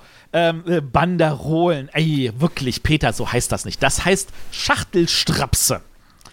So zumindest haben wir sie immer genannt. Das sind so Gummibänder, die kann man dann um die Schachtel so rummachen. Hat Amigo mal gemacht, kann man bei Amigo für so einen so so ein Fünferpack für, weiß ich nicht, keine Ahnung, 5 Euro oder sowas kaufen. Und ähm, die passen exakt genau um diese Schachteln. Und ähm, genau sowas werden wir auch machen. Äh, natürlich nicht im Amigo Rot, sondern im Frosted Games Blau. Und der Plan ist tatsächlich, wenn alles gut geht, dann haben wir das Anfang Oktober und jeder, der irgendwie ein Spiel bei uns auf der Messe kauft, so ein, so ein Buttonshare-Spiel, wir werden zumindest die letzten beiden, äh, Schmatzinsel und Zedlek, werden wir kleine Mengen da haben. Und ähm, die verkaufen wir halt auch für den regulären Zehner. Und wer die bei uns auf der Messe kauft, der kriegt noch so einen Pack mit diesen Dingern dazu. Und der ganze Rest kann sie bei uns im Shop dann einfach mal für einen kleinen Obolus bestellen. Und ähm, ich werde jetzt einfach mal ganz böse und frech, wie ich bin, auch noch ein Bild davon posten, damit ihr ähm, das euch auch vorstellen könnt. Oh mein Gott, ich äh, habe die auch noch nicht gesehen. Ich auch nicht. Also, das sind nur so Matthias-Sachen, die sind mal brandneu, keiner sieht sie. Okay. Ich habe genau. ja 40, also, 40 von den Amigo-Bändern, glaube ich. ja, von denen habe ich auch einige. Ich habe sie aber auch nicht nur für Schachteln verwendet, sondern zum Beispiel auch für andere Karten. Ja, und für Sachen, ja, das sage ich dann lieber nicht. Okay, ähm, also wir haben, wie gesagt, wir werden diese Bände haben, die sind, das ist jetzt noch nicht das Finale, das war eins von den ähm, Samples, die ich bekommen habe. Wir werden gucken, dass wir das etwas gestauchter bedrucken und ähm, die werden wir dann auch haben und wer die dann haben will, die wird es dann bei uns geben. Super. Siehst du, das doch mal. So, jetzt war mein Monolog zu den Schachteldeckeln. Und wir können mit der nächsten Frage weitermachen. Sehr schön. Ähm, genau, die nächste Frage war: äh, Sind Custom Dice aus Holz sinnvoll produzierbar? Äh, ja. Natürlich. Genau, sind sie, weil wir haben ja schon Custom Dice zum Beispiel in der Unterhändler. Genau. Ähm, genau, sind sie. Ähm, es gibt das, ich sag mal in Anführungsstrichen, das Problem, dass für viele Würfel aus Holz billig scheinen, weil sie recht leicht sind. Ähm, besonders wenn man sie nicht besonders groß macht. Ähm, ich weiß nicht, ob es eine Option gibt, dass man. Ich, es gibt nicht die Option, dass man schwereres Holz macht. Nicht wirklich. Ähm, also es gibt natürlich äh, verschieden dichtes Holz und das dichtere ist natürlich schwerer, weil es natürlich an sie auch besser liegt. Aber tatsächlich, wenn du schwere Holzwürfel haben willst, dann musst du sie sehr, sehr groß machen. Und das genau. ist, das, das kann man natürlich machen, das passt aber nicht in die meisten Schachteln rein. Ähm, und da wird es dann auch wieder teuer. Aber tatsächlich, ich sag mal so, äh, Custom Dice aus Holz, ähm, mir fällt auf Anhieb zum Beispiel Yeti ein. Ja, Yeti hätte auch Custom Dice. Genau, richtig, oder wie hieß das andere Spiel, was der Ralf betreut hatte hier? Äh, das das ähm, Istanbul-Würfelspiel. Also, und, das, das, und mhm. die kriegt man auch in Deutschland produziert. Weil, wenn ich nach China gehe, dann sind Custom Dice dann meistens ja doch wieder aus Plastik. Und äh, aber Custom Dice kriege ich in Deutschland, kriege ich in Tschechien, kriege ich in Niederlande produziert. Dafür kann ich in Europa bleiben und das, deswegen finden wir Custom Dice aus Holz cool. Und wenn wir die Option haben, hier zu produzieren, wie zum Beispiel wir es bei Unterhändler haben, dann gehen wir halt auf die Holzwürfel statt auf Plastikwürfel. Und wer sagt so, ah, die genau. Plastikwürfel aber fühlen sich besser an, das tut mir leid. Genau, das ist, äh, aber das ist irgendwie was, was wir, also es ist ein Problem für uns, das muss, darf man, muss man schon trotzdem sagen. Also klar können wir sagen, das ist uns wichtig, aber es ist so, wir haben viel ähm, auch Kritik bekommen äh, von Leuten, die sagen, hey, eure Unterhändlerwürfel, die fühlen sich total billig und ranzig an. Warum habt ihr so auf da, da so auf billige Qualität gesetzt. Und das ist halt das, was beim Kunden draußen ankommt. Ähm, und das, das ist schon doof für uns jetzt, finde ich. Ne? Also es ist jetzt. Es ist, wie es ist. Ich sag mal so, ähm, wir stehen trotzdem dazu. Wir finden Holzwürfel an der Stelle ja. besser. Aber das ist sowas, das muss man schon mal, also da muss man halt Arbeit machen sozusagen beim Kunden und das ist immer schwierig zu vermitteln, dass das eben keine schlechte Qualität ist, wenn er sagt, oh, das ist doch alles scheiße. Holzwürfel mit Metallkern. Ähm, äh, geht, aber dann ist es tatsächlich so, dass der Holzwürfel in der Produktion aufgemacht und dann wieder zugeklebt werden muss. Dann siehst du, dass da irgendwo eine Klebenaht ist. Ähm, ich sag mal so, äh, die Holzwürfel haben ja den tollen Eigenschaft, dass du sie am Stück irgendwie sägen kannst. Und äh, du versuchst dafür auch Holz zu finden, das möglichst wenig Astlöcher hat, damit da kein, kein Ungewicht drin ist. Ähm, mit Metallkern, ja, ja das, äh, das, ich, ich, sag mal so, äh, möglich ist vieles, ähm, ist aber wahrscheinlich nicht bezahlbar. Ja. Ähm, dann eine interessante Frage von Peter, der sagt, welche Produkte wirken nachhaltig, aber sind es nicht? Oh, da gibt es ganz viel. da gibt es richtig viel. Hast du was, was dir so spontan einfällt? Ähm, Stoffbeutel. Also tatsächlich ist es so, ähm, natürlich, Stoffbeutel wirkt viel, viel besser als ein Plastikbeutel. Danke, Daniel. Ähm, ähm, tatsächlich ist es so, dass ähm, Stoffbeutel, sagen wir mal so, Stoffbeutel, wie wir ihn zum Beispiel bei äh, Cooper Island haben, das ist ja mehr oder weniger gefühlt einfach wirklich nur dieser Stoffbeutel, der geht tatsächlich, der ist tatsächlich relativ nachhaltig. Äh, wenn wir so einen Stoffbeutel haben wie zum Beispiel bei äh, Watergate, ähm, das ist, der ist ja dann mhm. schon gefärbt. Das heißt, die Färbung ist dann auch wieder etwas, was nicht das allerbeste für die Umwelt ist. Ein Stoffbeutel finde ich natürlich immer noch sinnvoller als irgendeine Sipptüte. Aber tatsächlich ist es so, dass das, was im Spiel drin bleibt, also meistens, wenn man die Spiele ja irgendwie in Sipptüten da drin verarbeitet, dann ist das tatsächlich ähm, immer noch langlebiger als alles, was man drumherum wegschmeißt. Also die Sipptüte ist eigentlich nicht das Problem, sondern das Problem ist äh, der, die Pappe um die ganzen Standsteile drumherum, die man dann wegwirft. Die, die ist das größere Problem. Ja. Aber äh, ich sag mal so, hundertprozentig perfekt hinkriegen ist echt, echt schwer wir versuchen uns dem anzunähern. Wir machen dabei vielleicht nicht die größten Schritte, wir machen aber Schritte. Und ähm, das ist etwas, was mir wichtig ist, das, was Ben wichtig ist, Rosa und Daniel genauso. Und, ähm, mhm. und da, etwas, womit ich mich vor allem momentan sehr, sehr viel beschäftige, auch auf die Print-Seite, weil es dort uns auch verdammt wichtig ist. Jetzt macht ihr ja noch die Print-Werbung. Sorry. da kommt mir gleich eine Frage, da war, gibt es Gewissensbisse zwischen Frosted Games und Deep Print? Nein, ähm, nein, nein. Genau, kommen wir zum nächsten Mal. Ähm, äh, Bär fragt, der Schwerkraftverlag sagt, dass er, er macht auch immer die Erweiterungen. Kann man das als Mini-Verlag überhaupt so pauschal sagen? Oder kann man notfalls mit Mini-Auflage der Erweiterung solche Versprechen erfüllen und dann mit Null rausgehen? Ähm, wir müssen mal zwei Sachen kurz unterscheiden. Ähm, wir sagen ja momentan auch immer, dass wir eigentlich schauen, dass wir die Erweiterungen machen, wenn es geht. Aktuelles Beispiel sieht man eigentlich ganz gut an Pharaon, wo wir jetzt die Erweiterungen, also versucht haben, die Erweiterung zu machen, obwohl, ähm, obwohl das Spiel ja bei Pegasus erschienen ist und Pegasus gesagt hat, es hat sich zu schlecht verkauft ähm, und deswegen gibt es keine weitere Erweiterung. Ähm, also müssen wir sie irgendwie selber produzieren und verkaufen.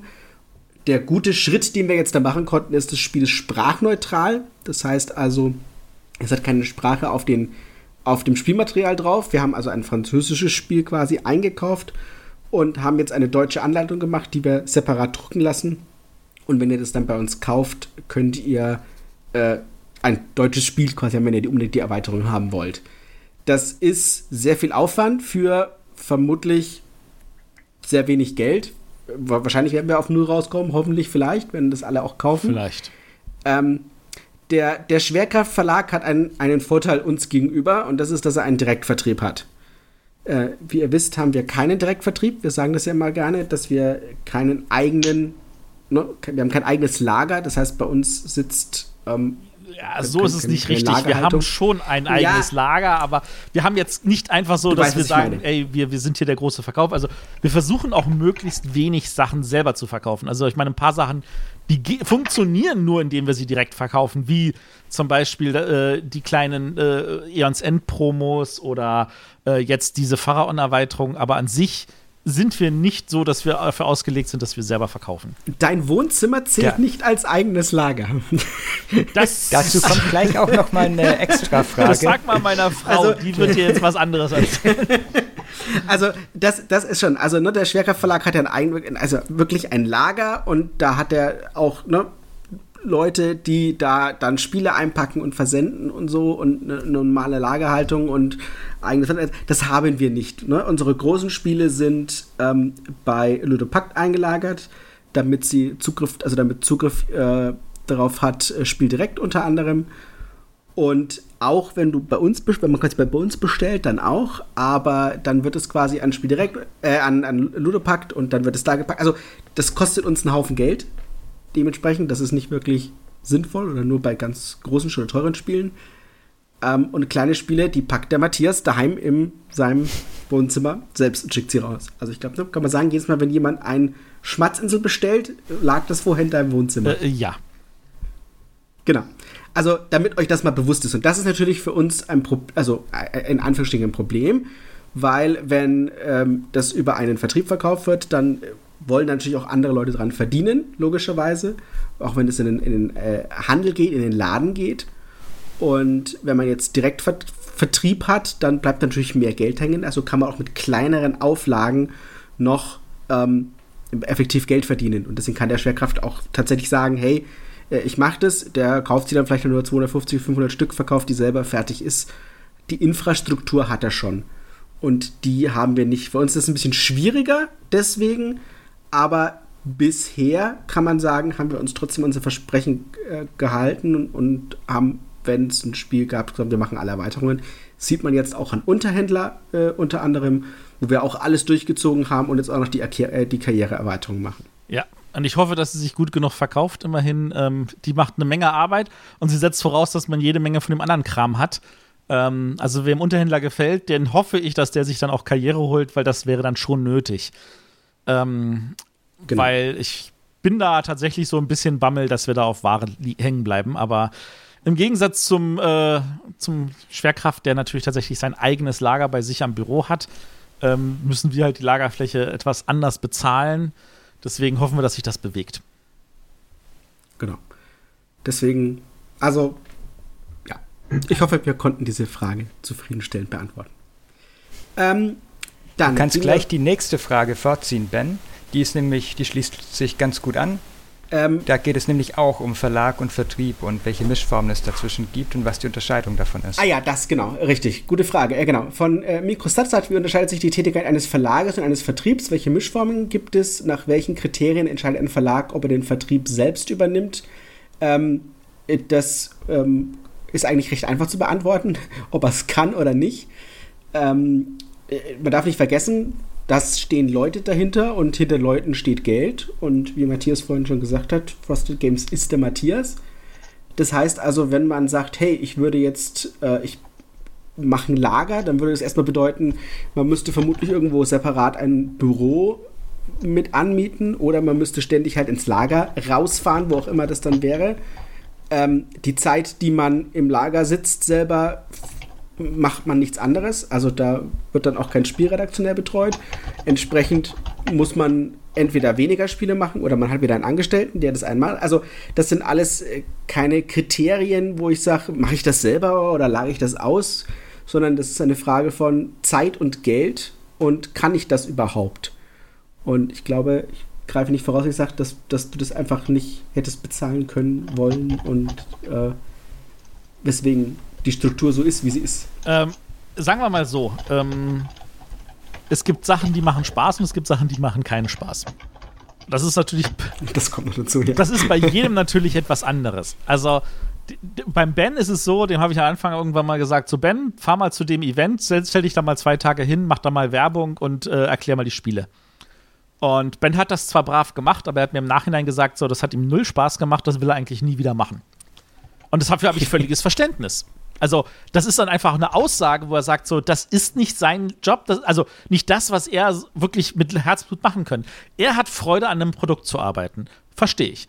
Ich zum Beispiel bin so jemand, der wirklich Freude hat am Einkauf. Ich liebe es, mit einem mit Drucker zu diskutieren und ein bisschen zu feilschen und zu gucken, ob man das so oder so macht und ob man die Schachtel dann doch in der Version A oder Version B nimmt. Da habe ich totale Freude dran. Woran ich keine Freude habe, ist es, ein Spiel redaktionell zum 400. Mal auf dem Tisch zu haben, wo ich denke so, ah, ich weiß, da muss noch was, aber ich habe ja keine Ahnung mehr was. Ich, ich kann so ein Spiel nicht zu Ende entwickeln. Das kann ich nicht. Das, das, das können andere besser als ich.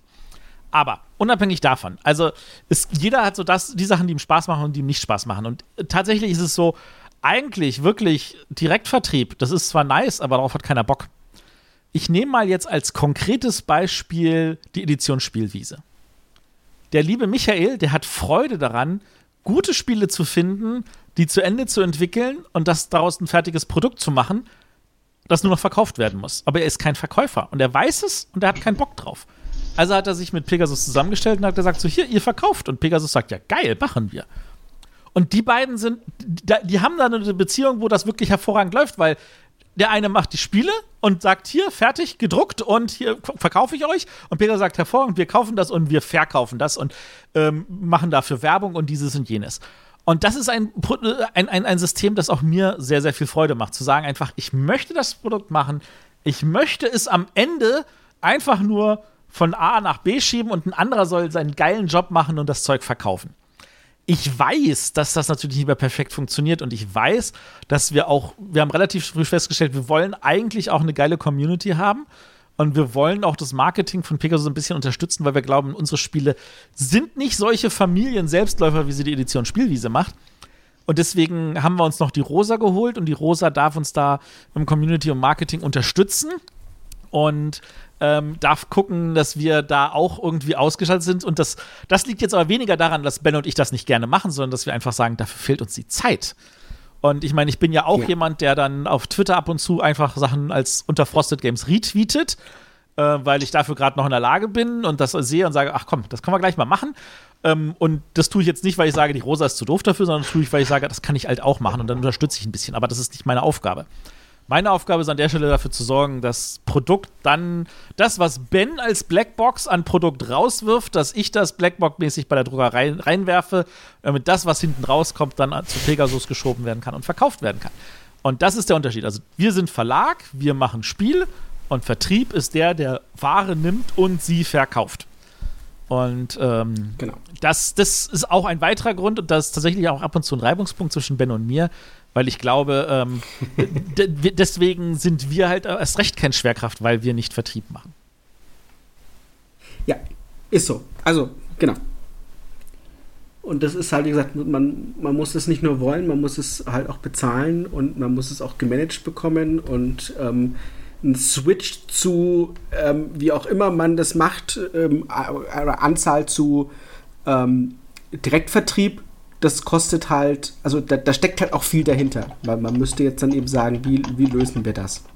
Ich meine, klar, es gibt irgendwie noch Fulfillment-Partner, ne, die sowas für einen machen können, aber ähm, das, das kostet auch alles Geld und wenn bei denen die Ware rumsteht, kostet es halt noch mehr Geld. Ja.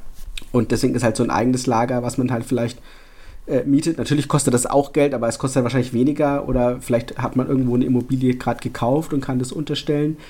Ähm, und dann funktioniert das halt alles nochmal auf einem ganz anderen Niveau. Ähm, und dann kann man sich halt vielleicht sowas eher erlauben. Also kommt auch ein bisschen drauf an, ist man in der Stadt, kann man vielleicht sich mal einen Studenten holen, der alle zwei Tage Pakete packt oder so. Aber da gehört ja auch noch mehr dazu. Den muss ich ja auch, ne? Kann ich den alleine arbeiten lassen? Vertraue ich dem? Muss ich ihn einarbeiten? Es kostet alles einfach Zeit. Und das war genau so ein Punkt, weshalb wir auch die Rose dazugeholt haben ich habe halt so viel mit Marketing, ich mache das ja gerne, ich bin ja auch gerne für euch da. Ähm, ich habe diese, hab diesen Discord mit aufgebaut, ähm, wir, wir haben unseren Podcast, wir machen, wenn, wenn ich irgendwie möglich kann, mache ich irgendwie mal ein Video ähm, oder ich zeige euch ein Unboxing von, von Clash of Cultures. Aber das kostet alles halt, es kostet einfach alles Zeit und das ist quasi nicht mein Kernjob sozusagen. Ne? Ich mache das euch zuliebe. Ähm, und das ist halt, es nimmt halt aber alles Zeit weg. Und äh, gerade das das Management von euch als, als ne, wir wollen für euch da sein und wir wollen euch auch Inhalte liefern und eben nicht nur hohle Phrasen. Äh, und das, das kostet einfach Zeit, die, die ich halt nicht mehr hatte. Und genau wie gesagt ist es eben im Vertrieb auch. Ähm, dann kommen wir noch mal zu einer sehr schönen Frage, die ich auch selbst sehr interessant finde, weil sie nicht in mein Hauptarbeitsgebiet fällt.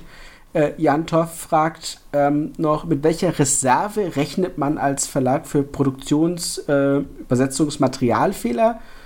Äh, ähm, also wie entscheidet man über die Größe der Auflage? Wie viel Geld hält man zurück, um nachzubessern? Und was ist? Also vielleicht sollte man eher sagen, wie werden Fehler gemanagt, Matthias? Ich hasse sie. also das ist, ich meine, das ist der Grund, warum man eh äh, sich irgendwie hinsetzen muss. Ähm, da passiert es, dass dann irgendwie die Druckerei halt einen kleinen Fehler gemacht hat, weil sie hat aus Versehen spanische statt deutsche äh, Spielertableaus reingepackt oder äh, an der Maschine ist irgendwie aus Versehen eine Karte runtergefallen und deswegen fehlt eine im Kartenstapel. Äh, oder aus Versehen beim Stanzen ist äh, dass der Bogen einmal falsch rum reingelegt worden. Es ist nur der eine Bogen, aber dann ist natürlich trotzdem die Stanzung scheiße. Und ähm, das, sind, das sind so, so Kleinigkeiten, wo ähm, die einfach passieren können. Das ist, äh, da arbeiten immer noch ganz, ganz viele Menschen an so einem Produkt. Dafür ist einfach jedes Spiel einzig in der Art, wie es ist. Und ähm, da passieren Fehler. Die Frage ist immer, wie viele Fehler passieren. Und so die, die grobe Hausnummer ist, alles unter 1% ist äh, normal. Und damit man sich Gefühl macht, 1% soll heißen, wenn wir 1000 Spiele machen, sind das immer noch 10 Spiele mit Fehlern. Aber alles unter 1% ist normal. Alles über 1% ist etwas, womit man zum, äh, zur Druckerei gehen kann, sagen kann, ah, Leute, das geht so nicht. Und diese 1%, das muss man sich mal überlegen, ist ähm, tatsächlich so das, womit man so irgendwie versucht zu leben. Es gibt Drucker, die garantieren einem weniger als einen die Prozent, so, so einen halben Prozent oder so. Ähm, und dann ist jetzt natürlich die Frage, so mit was für Druckern arbeitet man. Also, äh, ich sage jetzt mal ein konkretes Beispiel. Ähm, die Druckerei, wo wir Dawn of the Sets machen mussten, ist so, die schicken mir mit jeder Auflage auch äh, Material für ungefähr sieben Spiele getrennt in einer großen Kiste einfach so, das ist beim Konfektionieren übrig geblieben. Hier hast du, damit kannst du dann ähm, äh, Ersatzmaterial äh, belegen. Äh, bei einer anderen Druckerei, ja. da wo wir Nemo War machen, das ist so, die schicken einem einfach sechs Spiele zusätzlich. Die sind auch fertig konfektioniert, so frei nach dem Motto, aber die kosten nichts, damit du damit halt äh, Ersatzmaterial bestreiten kannst. Und äh, das aus Erfahrung hat das bis jetzt immer gereicht. Und äh, bei Ludo ist es so, die machen das zum Beispiel nicht. Die produzieren bis zu 5% der Spiele mehr. Das heißt, wenn ich 1000 bestelle, kriege ich 1050. Aber ähm, wenn da irgendwas kaputt ist, dann muss ich da selber damit zurechtkommen. Und ähm, wie gesagt, dann kommt so der Daumenregel, wenn es mehr als 1% ist, dann kann man mit ihnen reden. Und das gab auch schon Spiele, wo ich mit ihnen geredet habe, zum Beispiel bei der allerersten Auflage von Eons End, da war das Inlay ziemlich, ziemlich, ziemlich beschissen reingesetzt und natürlich schnell kaputt gegangen. Und alle, die sich beschwert haben, denen habe ich die Adressen gesammelt und Ludo hat jeden einzelnen direkt beliefern dürfen, um denen ein neues Inlay zukommen zu lassen, das dann hoffentlich zufriedenstellender ist. Und äh, wir haben dann darauf geachtet, dass für die weiteren Auflagen ein besseres Inlay drin ist. Und ja. das sind so die Kleinigkeiten, die dann passieren können. Und äh, die Druckerei versucht natürlich sowas zu vermeiden, weil das für sie ein Kostenpunkt ist, was ich total verstehe. Aber äh, wenn sie Scheiße bauen, dann stehen sie dazu und dann jammern sie nicht rum, sondern dann machen sie. Und das, deswegen bin ich da auch glücklich. Ähm, was oder wie würdest du denn sagen, geht man als Verlag mit, mit, ich sag mal, mit eigenen Fehlern um? Wie Ben vergisst das Wort anderer äh, auf einer Karte bei Eons End? Ah, ja, es, das ist ein bisschen, das ist, das sind so die Punkte, wo, wo wir tatsächlich dann immer so, so Diskussionen haben. Ist das etwas, was äh, unbrauchbar macht oder nicht unbrauchbar macht? Ich meine, wir haben bei Dawn of the Sets haben wir festgestellt, so, ja, das war doof. Ähm, diese eine Karte, die, die die falsche Rückseite hatte, das ist, damit kann man nicht sinnvoll spielen. Wir haben sofort die Druckerei kontaktiert und haben gesagt, so, wir brauchen Ersatzkarten. Das ist unser Fehler, deswegen ist das auch auf unsere Kosten. Die hat gesagt, gar kein Problem, hat das schnell produziert, hat uns das zugeschickt. Wir hatten innerhalb von vier, sechs Wochen hatten wir alles schon hier. Das ist echt schnell. Ja, das war Hammer. Das war Hammer und dann haben wir das halt einfach auf unsere Kosten an, weiß ich nicht, über 600 Leute rausgeschickt. Ähm, macht keinen Spaß, weder das Packen noch das Versenden noch die Kosten, die dabei anfallen, aber es ist halt so.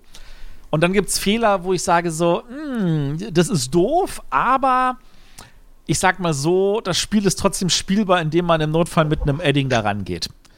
Das sind dann so meistens so Sachen so, ah, ja, da fehlt das Wort, also das Wort anderer ist zu viel. Und dann gibt es Leute wie den Hesi, der sagt so, alles klar, hier ist mein Kugelschreiber, zack, durchgestrichen, ich bin glücklich. Und es gibt Leute, die sagen, ja, ich bin aber unglücklich, weil ich möchte nicht auf meinen Karten rumschreiben, ähnliches. Das ist ja auch alles. Kann ich total nachvollziehen. Ähm, wir können nicht immer für alles und deswegen zum Beispiel haben wir die Ersatzkarten aus der ersten Welle haben wir einfach in die Grundbox der zweiten Welle mit reingetan, damit wir sagen, da sind Ersatzkarten, aber das ist die einzige Möglichkeit, wie wir es machen können, ohne dass wir da sinnlos viel Geld draufzahlen, weil das immer, immer, immer ein teurer Punkt ist. Und die meisten davon haben dafür großes Verständnis, das freut uns, aber es gibt natürlich immer ein, zwei Kunden, die dafür kein Verständnis haben. Und ich glaube, die werden wir auch nicht erreichen. Das ist so. Vielleicht kann man ja einmal in die Runde fragen, vielleicht wäre das mal eine schöne Frage für die, äh, für, für, unsere, für unseren Schulterblick, oder vielleicht auch hier, kann ich ja sagen, ähm, wie wichtig so ein Ersatz ist für die anwesenden Leute und sagen können, äh, für uns ist das alles super wichtig oder ich kann sowas auch selber ausbessern. Ähm, aber ich glaube, die Frage war eher, und ähm, die sehe ich noch nicht ganz beantwortet, Matthias, ähm, ob, man, ob man da einen, äh, wie soll ich sagen, ein Budget dafür hat, ob man sagt, äh, ich, so viel muss ich einplanen oder so viel ist sinnvoll, dass ich das, weil ich weiß, es passieren Fehler, auch bei uns können Fehler passieren, das ist, wie du schon sagst, sehr menschlich, die Frage ist nur, wie man damit umgeht, ähm, dass man das äh, irgendwie kalkulieren kann, also kannst du sagen, ähm, du hast ein, ein Budget dafür oder ist es dann ein Sonderposten? Ich meine, das musst du ja irgendwie verrechnen. Ich habe tatsächlich kein Budget. Oder einplanen. Ich habe kein Budget dafür. Kann ich jetzt so einfach sagen. Habe ich nicht. Das ist ja auch schon die Beantwortung der Ja, Frage. ja, also ich, ich sitze natürlich schon da und denke mir so, wahrscheinlich müsste man ein Budget haben. Ich habe es aber nicht. Also ähm, es, es wäre wahrscheinlich sinnvoll zu sagen, man muss das immer so einplanen. Wie gesagt, ich plane ein, dass ich Material da habe, dass, wenn irgendwas ist, ich was raussenden kann. Und das ist zum Beispiel etwas, was mich sehr, sehr glücklich macht, dass wenn wir zum Beispiel ein Spiel haben, was wir bei Pegasus im Exklusivvertrieb haben, dann ist das Arbeit, die uns Pegasus abnimmt. Und das macht mich sehr, sehr glücklich und äh, weil das einfach weniger Arbeit für uns ist. Äh, Zeit, die wir anders nutzen können. Ähm, aber es gibt natürlich Spiele, wo das halt dann nicht geht, äh, wo ich dann sagen muss, verdammt, jetzt fehlt hier die eine Karte, die schicke ich nach. Ich mache das dann, ich gucke dann, dass ich das am Wochenende, da habe ich immer einen Tag, wo ich sage, jetzt gehe ich all diese Anfragen ab und dann wird das gepackt und versendet. Und äh, wenn dann so ein Wochenende mal ausfällt, wie zum Beispiel BerlinCon, dann dauert es halt auch mal zwei Wochen, bis wir das machen können. Ähm, von da aus gesehen, wir sind da nicht die schnellsten, aber ähm, uns ist bewusst, dass wir glückliche Kunden haben wollen. Und ähm, die Zeit zumindest, die ist eingeplant. Ähm, finanziell ist, kannst du das nicht sinnvoll planen. Das ist schwer. Unterscheidet uns das noch so ein bisschen? Also, wenn ich mir überlege, selbst, also ich sag mal, andere kleine Verlage wie, wie Luca oder so, haben wir tatsächlich jemanden, der für solche Support-Anfragen und Verschicken und so, ich will fast sagen, fest eingestellt, zusätzlich mit zuständig ist. Ähm, ist das, muss man einfach ein, ein, komplett anderes Niveau erreichen noch, dass man sagt, äh, da kümmert sich jetzt noch jemand drum? Vielleicht. Aber personell ist es ja jetzt nicht auch nicht eine furchtbar größere Firma, ne? Also wenn man jetzt mal so ja. auch andere diese, diese Größe. Ich meine, ich weiß auch bei, bei, bei Feuerland gibt es jemanden, der sich genau um solche Anfragen kümmert und so. Ähm, das ist so, ich glaube, wir haben einfach die Struktur dafür noch nicht aufgebaut. Vielleicht müssen wir das irgendwann mal machen. Ja. Das ist halt, man wächst organisch, ne? Das darf man nicht vergessen. Äh, ja, ob das sinnvoll ist oder ob das nicht sinnvoller ist, wenn man Sachen plant, kann ich dir nicht sagen. das stimmt wohl. Ähm, aber das war auf alle Fälle eine sehr coole Frage und ich hoffe, die Antwort stellt zufrieden. Ähm, ich möchte auch noch zurückgehen, weil wir haben nicht eine Frage übersprungen und eine Frage, die ich persönlich auch wichtig finde. Ähm, und zwar war die Frage von Baldur, der sagt, wie geht die Branche und ihr mit Crunch um? Und äh, Rosa hat mich daran erinnert, dass ich vielleicht vorher Crunch erklären soll. Ähm, und tatsächlich ist es so, was ist Crunch? Crunch heißt, ähm, man muss quasi Arbeitszeit aufbringen vor Release eines Spiels, ähm, die quasi deutlich über das hinausgeht, was ein normales Arbeitspensum ist, damit man ein Spiel pünktlich rausbringt. Das ist so die Definition von Crunch und es ist besonders äh, prävalent in der Computerspielbranche vor Release natürlich. Da haben sie auch wirklich, gibt es ja auch viele feste Release-Termine. Ähm, wie gehen wir mit Crunch um? Wir versuchen ähm, Crunch zu vermeiden, indem wir sagen, unsere Spiele sind einfach oftmals fertig when it's done. Deswegen machen wir das. Das heißt, wenn wenn es irgendwas gibt, wo ich sagen, das verschiebt sich, dann ähm, verschiebt sich halt einfach. Und wir sagen, Qualität geht an der Stelle quasi vor die, der Pünktlichkeit, dann erscheint das Spiel einfach später. Ähm, auch aus dem Grund, weil wir uns natürlich nicht überarbeiten wollen. Ähm, dennoch gibt es bei uns natürlich auch termingerechte Sachen. Das heißt, es kann sein, dass wir einen wichtigen Drucktermin haben, den wir schlicht nicht verschieben können. Während Corona ist es noch krasser geworden. Da haben wir ja wirklich wichtige Drucktermine. Ähm, und ähm, natürlich, wenn wir mit Kickstarter zusammenarbeiten, äh, dann gibt es auch solche mal, wichtigen Termine. Oder wir hatten jetzt schönes Beispiel: äh, Nemo's War, die Erweiterung die musste jetzt fertig werden. Wir haben einen Termin gesetzt bekommen. Ähm, sehr spät tatsächlich, äh, so nach dem Motto, so bitte in zwei Wochen abgeben. Da war ich natürlich schon weit, aber bei weitem nicht fertig. Und ähm, dann gibt es leider auch oft mal Crunch. Das ist so, der ist, ich will sagen, selbst auferlegt. Wir könnten natürlich sagen, ähm, nee, schaffen wir nicht oder so, oder mehr können wir halt einfach nicht leisten. Aber da, das ist so ein bisschen mein persönlicher Ehrgeiz. Ich versuche das natürlich auch, mein Zeug nicht nur pünktlich fertig zu machen, das gehört natürlich auch zur, zur Qualität dazu, dass man zeitlich das sinnvoll fertig macht. Ähm, aber äh, ja, ich weiß nicht, ob es. Es ist nicht unbedingt gesund, aber ich atme ja und, und träume ja so ein bisschen Frosted Games. Das heißt also, arbeite sicherlich deutlich mehr, als ich sollte, aber ich mache das halt gerne. Du, du willst ähm, doch bloß, dass ich mit dir immer schimpfe. Also ich meine, du magst es doch, wenn ich sage, ey, hallo, mach mal Wochenende. Ja, aber das, also es gibt also Sachen, ne, wenn jetzt jemand auf Discord eine Frage stellt um 0.30 Uhr und ich bin noch wach und dann gucke ich halt noch mal kurz in die Anleitung von Aeons Ende und beantworte eine Frage. Das, das muss, aber ich mach's halt, weil ich bin eh noch wach. Ähm, das, äh, ja, und das bezieht sich natürlich auch, wenn ich dann ein Spiel mache. Also mich beschäftigen die Sachen halt auch. Also äh, oftmals ist halt so, dass ich dann abends nochmal hochgehe und noch an der Formulierung äh, fummle, die mich fuchsig gemacht hat. Oder ich habe spontane Idee am Samstagmittag, wie ich, wie ich eine Seite lösen könnte bei einer Anleitung. Ähm, dann dann mache ich die noch. Das äh, nicht immer zur Liebe meiner Frau, aber ähm, das ja, aber also. Weiß nicht, ob das ein Nachteil von Homeoffice ist, aber ich mache das halt gerne. Ist das Crunch? Ja, vermutlich. Jein. Also sagen wir so, ja, also in der Theorie von der, von der, von der Bedeutung her schon, in der Praxis ist es schon so, man.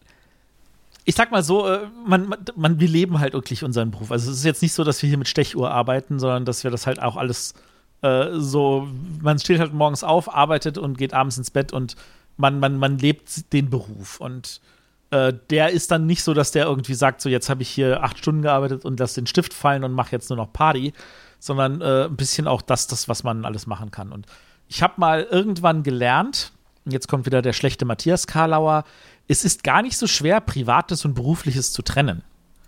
Weil dafür gibt es ja die Silbentrennung. Privates. Das ist relativ einfach, das sind drei Silben und so. Und bei berufliches, das geht auch. Das sind ein paar Silben mehr, aber das geht auch. Das kann man nach Silben trennen. Und von da aus gesehen, äh, ich denke, damit sind wir glücklich. Genau. So einfach ist es schon. Ja. Ja, also das war, ich, also ne, was ich vielleicht noch sagen sollte, ist, wir setzen keine unserer ähm, Freelancer oder so unter Druck, irgendwas besonders schnell fertig zu machen. Das gehört ja auch mit dazu. Das heißt, äh, wenn jetzt jemand zu mir sagt, äh, ich kann heute nicht oder ich ähm, hatten auch schon den Fall, dass eine Grafikerin zu mir gesagt hat, ich fühle mich die nächsten, ich fühle mich gerade so doof, kann ich mal zwei Tage aussetzen? Oder ein Übersetzer sagt, ich, ich hab's die Woche, ich bin so unter Stress, ähm, ich komme nicht dazu, ich kann erst nächste Woche weitermachen. Äh, dann hat er noch nie von mir gehört, äh, Abgabetermin ist am 22. und wenn du nicht um die Socke kommst, mir scheißegal, was du tust. Das gibt es bei uns nicht. Ähm, und das, ich, ich sage das immer gerne, die Leute fragen uns immer, ja, zum Thema Nachhaltigkeit und zur Nachhaltigkeit gehört, wie gesagt, auch die Nachhaltigkeit der vollständigen Produktionskette und dazu gehört auch, dass man äh, seine Leute nicht verbrennt und ähm, Crunch gehört da eben auch dazu. Ja. Genau. Ähm, dann kommen wir zum vorletzten vorbereiteten Teil, nämlich die Frage von Bär zu Messen und Conventions. Lohnt es sich oder lohnt es sich die BerlinCon wie in diesem Jahr für kleine Verlage oder für irgendwen? Das ist eine Matthias-Frage. Uh.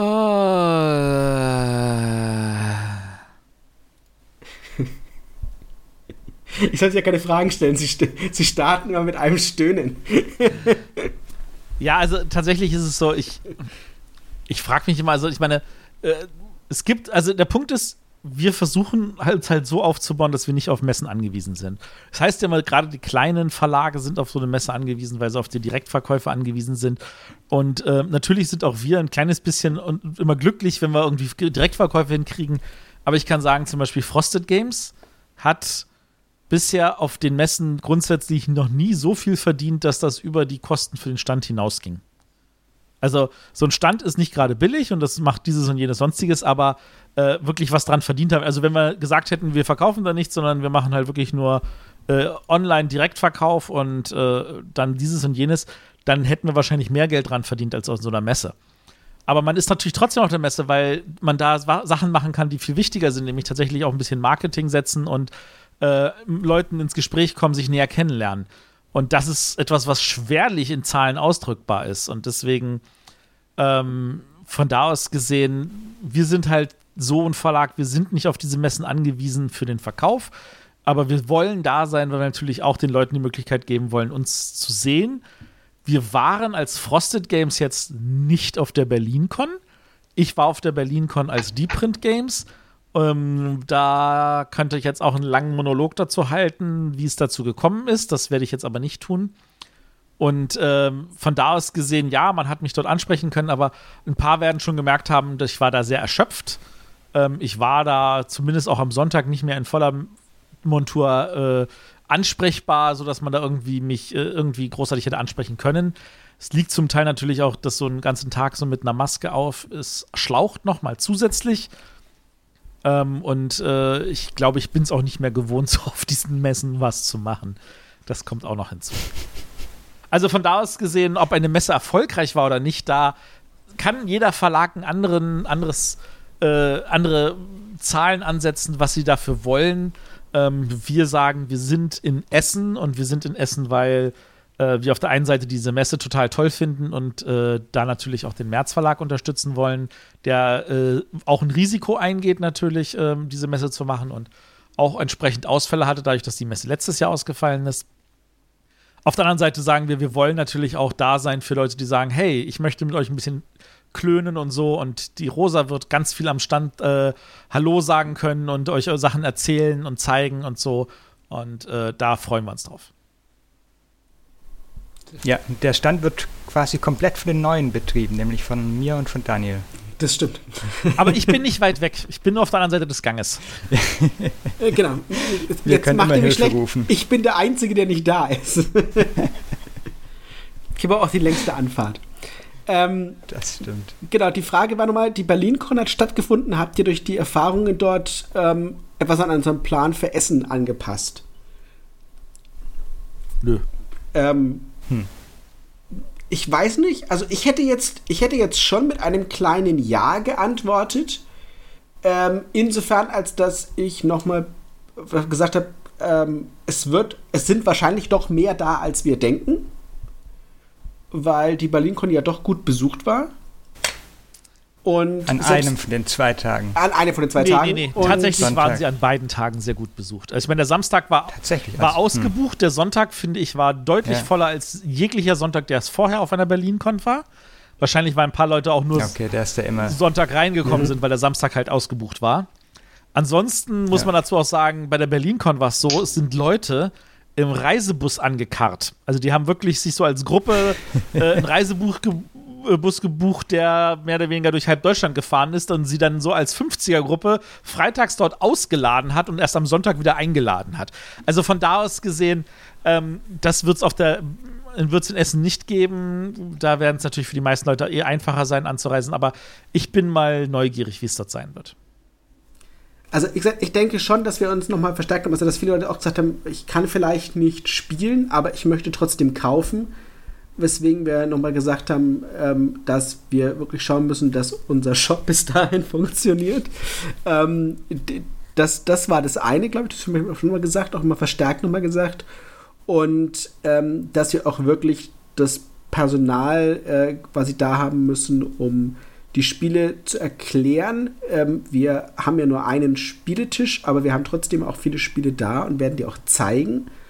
Ähm, die sind in einer, in einer Vitrine, dennoch kann man sie aber äh, kaufen, logischerweise. Nicht unbedingt vor Ort, aber wir werden so Special QR-Codes äh, für unseren Shop haben, ähm, wo man dann zum Messerabatt quasi sagen kann, auch für Leute, die daheim geblieben sind, so wollen wir das quasi machen, ähm, können an dem, äh, quasi an der Messe teilhaben, indem sie da zu dem, zu dem, zu dem Messepreis was kaufen können. Und ähm, wenn man auf der Messe ist, kann man die Spiele eben sehen und sich direkt nach Hause liefern lassen. Ähm, und wir wollen die Spiele halt auch präsentieren können. Das sind Spiele dabei, die wir noch nicht angekündigt haben. Das sind Spiele von Partnerverlagen da, die wir da eben vorstellen können. Ähm, da sieht man aber natürlich auch ein Clash of Cultures, da sieht man auch ein Flippermania, selbst wenn es physisch nicht da ist. Ähm, ja, also deswegen habe ich gesagt, da müssen wir wirklich gucken, dass wir euch da was zeigen können. Selbst wenn wir in Anführungsstrichen nur siderische Konfluenz spielen lassen. Also, also ob das angepasst ist, aber wir haben nochmal verstärkt gesagt, das muss alles auch wirklich ja. klappen und gut sein. Und eine Maßnahme haben wir auch gleich umgesetzt, nämlich ähm, zu Siderische Confluence haben wir einen Anmeldekalender erstellt, damit ihr euch direkt Termine machen könnt. Wir haben nämlich festgestellt, mit Siderische Confluence werden wir wahrscheinlich nur vier Partien am Tag schaffen. Äh, was heißt, über das ganze Essen-Wochenende schaffen wir 16 Partien. Ähm, was nicht sonderlich viele Plätze für euch sind. Deshalb packe ich euch in den AMA-Fragen Thread gleich mal den Link zu dem Kalender. Es haben sich inzwischen ja. nämlich schon mehrere Leute angemeldet dafür. Sehr schön. Und ähm, da könnt ihr euch eintragen. Genau. Also wenn ihr mitspielen wollt, tragt euch ein und dann ist euch ein Platz sicher. Ähm, ja. Äh, das war's mit den vorbereiteten Fragen. Jetzt können wir noch ein bisschen auf das eingehen, was ich hier so äh, während, während äh, des Events ja ähm, ergeben hätte. Lass mal ganz kurz gucken. Hast du die mitgeschrieben? Ansonsten habe ich sie hier auch. Du hast Sachen mitgeschrieben? Nee, wenn du Sachen dann, ja, dann liest doch einfach mal vor, Rosa. Lies doch ja, genau, liest mir die Fragen vor und ich beantworte. Die erste Frage von Björn, die ich aufgeschrieben habe, ist, ob es ein Champions-Programm von Stone, äh, wie bei Stonemeyer geben wird von uns. Ähm, das, ich hab, musste das erstmal googeln, was genau die da machen, aber es ist ja so eine Art Abo, also man zahlt einen Jahresbeitrag und hat dann ähm, Vergünstigungen auf den Shop und sowas und bekommt auch den Newsletter nur über dieses, diese 15 Dollar oder sowas, was man da im Jahr zahlt.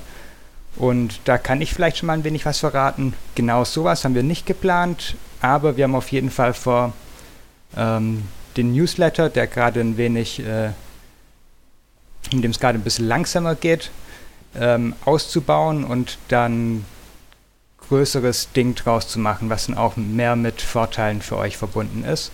Ähm, da erfahrt ihr aber in Kürze. naher bis mittelferner Zukunft mehr dazu. Alles zu seiner Zeit. Ja, wir, genau, ich meine, wir haben schon mal drüber gesprochen, tatsächlich, Matthias und ich. Äh, ich also ich, ich, glaube tatsächlich nicht, dass das in Deutschland funktioniert. Ich glaube, da fassen sich Leute eher in den Kopf, wie die wollen Geld, ohne dass sie da quasi direkt, also ich direkt was kriege. Ähm, für uns wäre sowas natürlich cool, weil äh, das einen kleinen Verlag natürlich krass unterstützt. Das ist ja im Grunde genommen nichts, also gefühlt was wie ein Patreon für einen Kleinverlag, sozusagen. Ne? Ähm, und äh, da kann man halt Vorteile rausmachen. Die Idee ist äh, phänomenal. Ähm, ich weiß nicht, ob wir die, sozusagen, die Eier in der Hose haben, es zu machen ähm, als erste und zu sagen, wir, wir probieren das mal aus, ähm, weil wenn das, wenn das floppt oder quasi wenn das äh, negativ zurückschlägt, wir sagen, die wollen Geld für was, dass wir irgendwie äh, Vorteil haben, das, also ich, kann, mich, kann ich mir spontan nicht vorstellen, dass das in Deutschland gut ankommt. Ähm, weiß ich nicht. Ähm, sch schwierig. Sehr schwierig. Aber wir haben schon drüber geredet. Also, falls es ja falls es von Interesse ist. Wir haben schon überlegt, ob wir was machen wie so ein Frosted Club, Also bei einem, wo man eben nicht zahlen kann, sondern trotzdem irgendwie Vorteile hat und ähm, ähm, Special Newsletter bekommt oder trotzdem Special Events, das halt nichts kostet, aber man sich da eintragen kann. Ähm, das haben wir schon mal überlegt. Kostet auch alles wieder Arbeit und Zeit für die, für die Rosa. Müsste man gucken, ob sowas interessant wäre. Wir sind auf alle Fälle dran, weil das definitiv ja. was ist, wo wir auch. Ich finde halt, es wäre was Schönes, weil man dann so als, als Fan von Foster Games vielleicht sagen kann: Hey, ich, ich äh, ne, möchte da mit dabei sein, ich möchte euch zeigen, dass wir uns unterstützen und ich möchte aber auch was zurückbekommen, weil ich möchte vielleicht ein exklusives Angebot oder äh, vielleicht gibt es was spezielles Event oder irgendwie sowas, ne? Also. Also der Punkt ist, wir haben halt auch noch nicht die Struktur ja. dahinter. Es ist nicht vom Tisch, aber wir genau. haben nicht, keine Struktur. Ja, genau. Gut, nächste Frage. So, nächste Frage. So, bei der nächsten Frage geht es um Spieldesign, nämlich äh, Aramigil hat gefragt, welche Tipps würdet ihr jemandem geben, der ein eigenes Spiel entwickeln möchte? Lohnt es sich bei der Masse an Spielen überhaupt noch, sich selbst daran zu versuchen? Und wenn ja, was sind Anfängerfehler, auf die man achten sollte? Äh, es gibt einen, einen, Verein, der nennt sich die Spieler-Autorenzunft. Da hat man ganz, ganz viele Autoren, mit denen man sich austauschen kann und die einem genau diese Fragen hervorragend beantworten können. Und zum Teil besser, als wir Verlage das können, obwohl wir Verlage dann manchmal doch mal einen anderen Schwerpunkt setzen, als es die anderen Autoren tun. Aber grundsätzlich einer der größten Fehler, den man machen kann, ist zu sagen, so, das ist mein Baby, bringt das so raus oder, äh, oder ihr habt Pech gehabt. Und weil dann sagt der Verlag so, ja, dann machen wir es nicht. Sondern jeder Verlag wird wahrscheinlich irgendwie sagen, lass uns da mal bitte die ein, zwei Kleinigkeiten ändern. Ähm, weil tatsächlich da auch ein bisschen Erfahrung noch wahrscheinlich von einem Verlag mit reinkommt. Die Redakteure haben ja selber auch ein paar Spiele mehr aus Erfahrung gespielt. Ähm, das ist der größte Einfängerfehler. Und der andere Einfängerfehler ist es, ein Spiel einem Verlag vorzustellen, der der falsche ist. Wenn ich bedenke, was ich an E-Mails kriege, so, hey, ich habe hier dieses tolle Familien- oder Kinderspiel, wo ich denke so, nein! Ähm, das sollte euch nicht passieren. Ja. Genau. Ja. Dann hat Knutator gefragt, wie steht ihr eigentlich zu den ganzen Brettspielpreisen der ganzen YouTuber, wie zum Beispiel Hunter Cron Award, Dice Tower Seal? Ähm, merken wir solche Preise an den Verkaufszahlen? Also, ich glaube, also. das ist die, eine der schwierigsten Fragen ever, weil es wieder auf meine alte, auf meine alte Antwort äh, zurückfällt. Wir haben keine Daten. Also ähm, ich kann also mal. Ist jetzt nicht so, dass man hat dann so sagen. Ja, ja, doch. Also wir können zumindest sagen, dass alles, was nicht äh, den, der Spiel des Jahres Pöppel ist, äh, hat wirklich keine Auswirkung auf den Verkauf. Das würde ich schon so spontan sagen wollen. Natürlich ist es. Würdest du das, also ich finde es schwierig. Also kannst du sagen, also würde sich, man kann ja nicht sagen, ob sie es in diesem Monat schlechter verkauft hätte als, ne? Also es fällt jetzt nicht auf, dass wir hier, keine Ahnung, es kommt der Hunter Kron Award und jetzt steigen die Verkaufszahlen um 30% in die Höhe oder so. Ne? Also das, das nicht. Nein. Aber ich, ich weiß nicht, ob wir halt an dem Tag fünf Spiele mehr verkauft hätten, die wir halt vorher ja, aber, nicht verkauft aber fünf hätten. Spiele sind, ist nicht signifikant. Nee, natürlich, natürlich. Aber es ist, also sowas ist ganz schwer. Es gibt natürlich noch mal eine zweite Sache ist, wenn man so ein Award auf eine Schachtel druckt, ähm, sehen Leute, da sind fünf Awards drauf, also kaufe ich mir das Spiel vielleicht, weil es scheint gut zu sein. Ein, einer ähm, der Gründe, warum so auf der dritten Auflage von Eons End vorne irgendwie fünf Awards drauf sind. Richtig, also, aber auch da, wir haben keine Daten. Das ist so nee, ein Problem der Brettspielbranche. Wir können schlicht nicht sagen, ob das eine Auswirkung hat. Wir können nicht sagen, ob da, wenn wir da 20 Preise drauf machen, äh, wir ein Spiel mehr verkauft hätten, als wenn da gar keine Preise drauf wären. Mein, mein Bauchgefühl sagt ja, weil da so die menschliche Psyche funktioniert. Ich gucke es mir zumindest an, weil das hat Preise gewonnen. Ähm, aber äh, bei Marketing, und das habe ich jetzt schon mit, immer, wenn ich mich mit Marketing beschäftige, kommt immer so Bauchgefühle lügen. ähm, ja. Deswegen kann ich es nicht sagen. Ja, ne, Marketing hat wirklich, also es funktioniert oftmals eben funktioniert der Markt eben nicht intuitiv. Und äh, deswegen ist es, kann ich da ganz, ganz wenig dazu sagen. Wir haben aber eine Frage übersprungen, nämlich hatte der Hut gefragt, hat der hoffentliche Verkaufserfolg von Aeons End eine Auswirkung auf den Verlag? Ähm, ich würde sagen, ja. Ähm, Hallo Daniel, hallo Rosa. Genau, das hätte ich auch gesagt. Also tatsächlich ist äh, Eons End erfolgreich genug, dass ich hier zwei Leute einstellen konnte. Das ist, äh, und damit macht es Eons End äh, zu dem äh, größten deutschsprachigen Erfolg, den wir haben. Es ist noch nicht an dem Punkt, dass es Watergate überholen konnte, das ähm, weltweit sich deutlich besser verkauft hat, aber da ist es so, da hat man dann wieder andere Margen, mit denen man arbeitet, wenn man mit Partnern hat, weil da wieder einer mehr ist, der auch was dran verdienen muss. Das, und das Spiel ist ja auch kleiner. Ähm, die, die, hätten jetzt also keine weitere Stelle finanziert. Aber das Eons End ist tatsächlich ausreichend erfolgreich in Deutschland.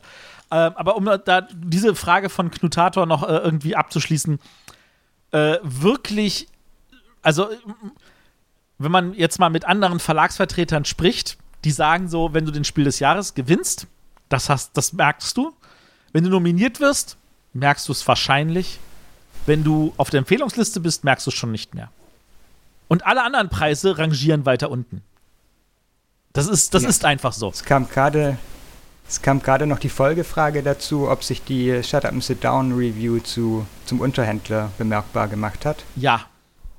Tatsächlich, also es gibt tatsächlich so ein paar, äh, die, die, die sorgen dann für sogenannte Spikes.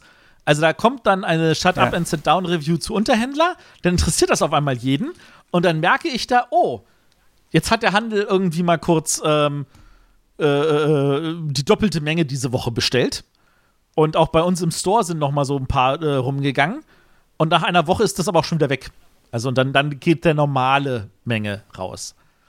Also, das ist dann immer so für einen Spike sehr gut. Und das, wenn man weiß, dass da die Review kommt und dann entsprechend mit dem Produkt auch bedienen kann, ist das super. Ich habe jetzt nichts davon, wenn Shut Up and Sit Down morgen eine Review macht zu Lux Eterna, weil ich das Produkt gerade nicht anbieten kann. Richtig. Ja. Das darf man leider nicht Aber vergessen. es ist, also wie gesagt, so eine Review, dafür kommen einfach zu viele Reviews, zu viele dieses, jenes, sonstiges. Das ja. ist, das verläuft sich dann wieder, das ist dann nächste Woche ist dann der andere Scheiß geil und so, das verstehe ich alles. Ähm, aber du musst halt in dem Moment, wo das gerade diesen Spike hatte, da musst du liefern können.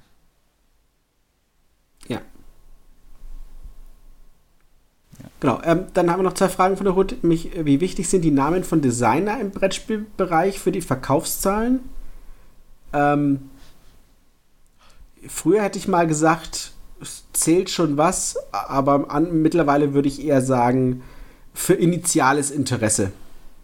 Das trifft also, sehr nur, gut. Uwe Rosenberg draufsteht, äh, kauft das jetzt kein Mensch direkt blind. Also, also, tatsächlich ist es so, dass, ähm, genau, wenn da Rosenberg draufsteht oder Feld oder Pfister, dann kommen die Leute und sagen so, okay, das Spiel gucke ich mir an, aber es ist kein Garant dafür, dass es ein erfolgreiches Spiel wird. Und ähm, dann gibt es auch Spiele, wo äh, man natürlich mit Sicherheit sagen kann, so, äh, es ist, ich, ich sag mal so, es gibt Autoren, die haben sich diesen Ruf erarbeitet, dass sie tatsächlich angeguckt werden. Es gibt noch viele Autoren, die haben diesen Ruf leider nicht, obwohl sie es eher verdient hätten. Und dann gibt es aber auch Verlage, wo das genauso ist. Ich meine, wenn Feuerland sagt, das ist unsere Neuheit, dann sagen alle, uh, da ist eine neue Feuerland-Neuheit, da werfe ich auf jeden Fall einen Blick drauf. Den Status hat ja. Frosted Games noch nicht. Nicht wirklich, nein. Schön wäre es, das würde uns natürlich helfen. Aber wir sind immer froh, wenn jemand mitbekommt, dass wir was angekündigt haben. Ja. Aber jetzt haben Ach, wir die was, Rosa, jetzt wird die Welt eh viel besser. Äh, genau. Also kein Druck, Rosa, nicht, dass du das... Hoffentlich. ja, ja, nein, nein. Ich, ich merke schon, ich merke schon. Kein Druck. Ähm, wie fühlt es sich für euch an, wenn Pharaon so verramscht wird? Oh. Ähm, möchte jemand anders sagen? Ich, meine Antwort ist scheiße, aber das gilt natürlich immer für irgendwas, was man gemacht hat. Ähm, ja, also sagen wir so, ähm, es ist jetzt nicht das erste Spiel von Frosted, das verramscht wurde.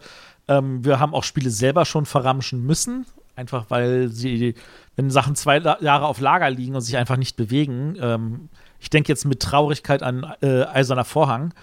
Ähm, das, ist, das tut einfach ja. weh. Ähm, auf der anderen Seite ist es so, äh, es ist jetzt nicht so, dass das völlig überraschend kam. Äh, Pegasus hatte mich darüber informiert und ich meine, ich kriege von Pegasus äh, jeden Monat die Zahlen, was haben sie in diesem Monat an Frosted Games Titeln verkauft und wie viel haben sie noch auf Lager und wovon denken sie, dass wir es mehr brauchen. Und äh, ich habe gesehen, dass Pharaon, es war diese initiale, wir packen das mal in den Handel, dann geht schon eine minimale Menge weg. Dann hat der Handel das überall und dann muss halt nachordern. Und wenn ich sehe, dass in den zwölf Monaten gefühlt zwei Exemplare nachgeordert wurden, dann weiß ich, okay, es hat nicht draußen funktioniert. Und ja. das kann natürlich zig Gründe haben, ne? Also das wirklich, heißt nicht, dass ta tausend Gründe. War, wir, wir, sind im falschen Monat rausgekommen. Äh, es hat äh, irgendwie sich einen Werbeplatz mit dem da erstreiten müssen. Äh, es hat keinem Review ausreichend zugesagt, dass er da eine geile Rezi zu machen will, wo er das lobt. Oder es ist einfach in der Menge untergegangen. Das kann alles mögliche Gründe haben, aber es nützt nichts, wenn das Ding ein Jahr lang auf Lager liegt und sich nicht bewegt.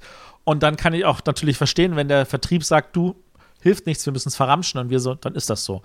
Wir sind dann natürlich trotzdem und sagen ja. so, völlig egal, wir machen trotzdem die Erweiterung in so einer Kleinstauflage mit 100 Deutschen und dann, also beziehungsweise wir haben hier 100 französische mit einer deutschen Anleitung und die verschicken wir dann und da gehen dann auch diese Woche noch die alle raus.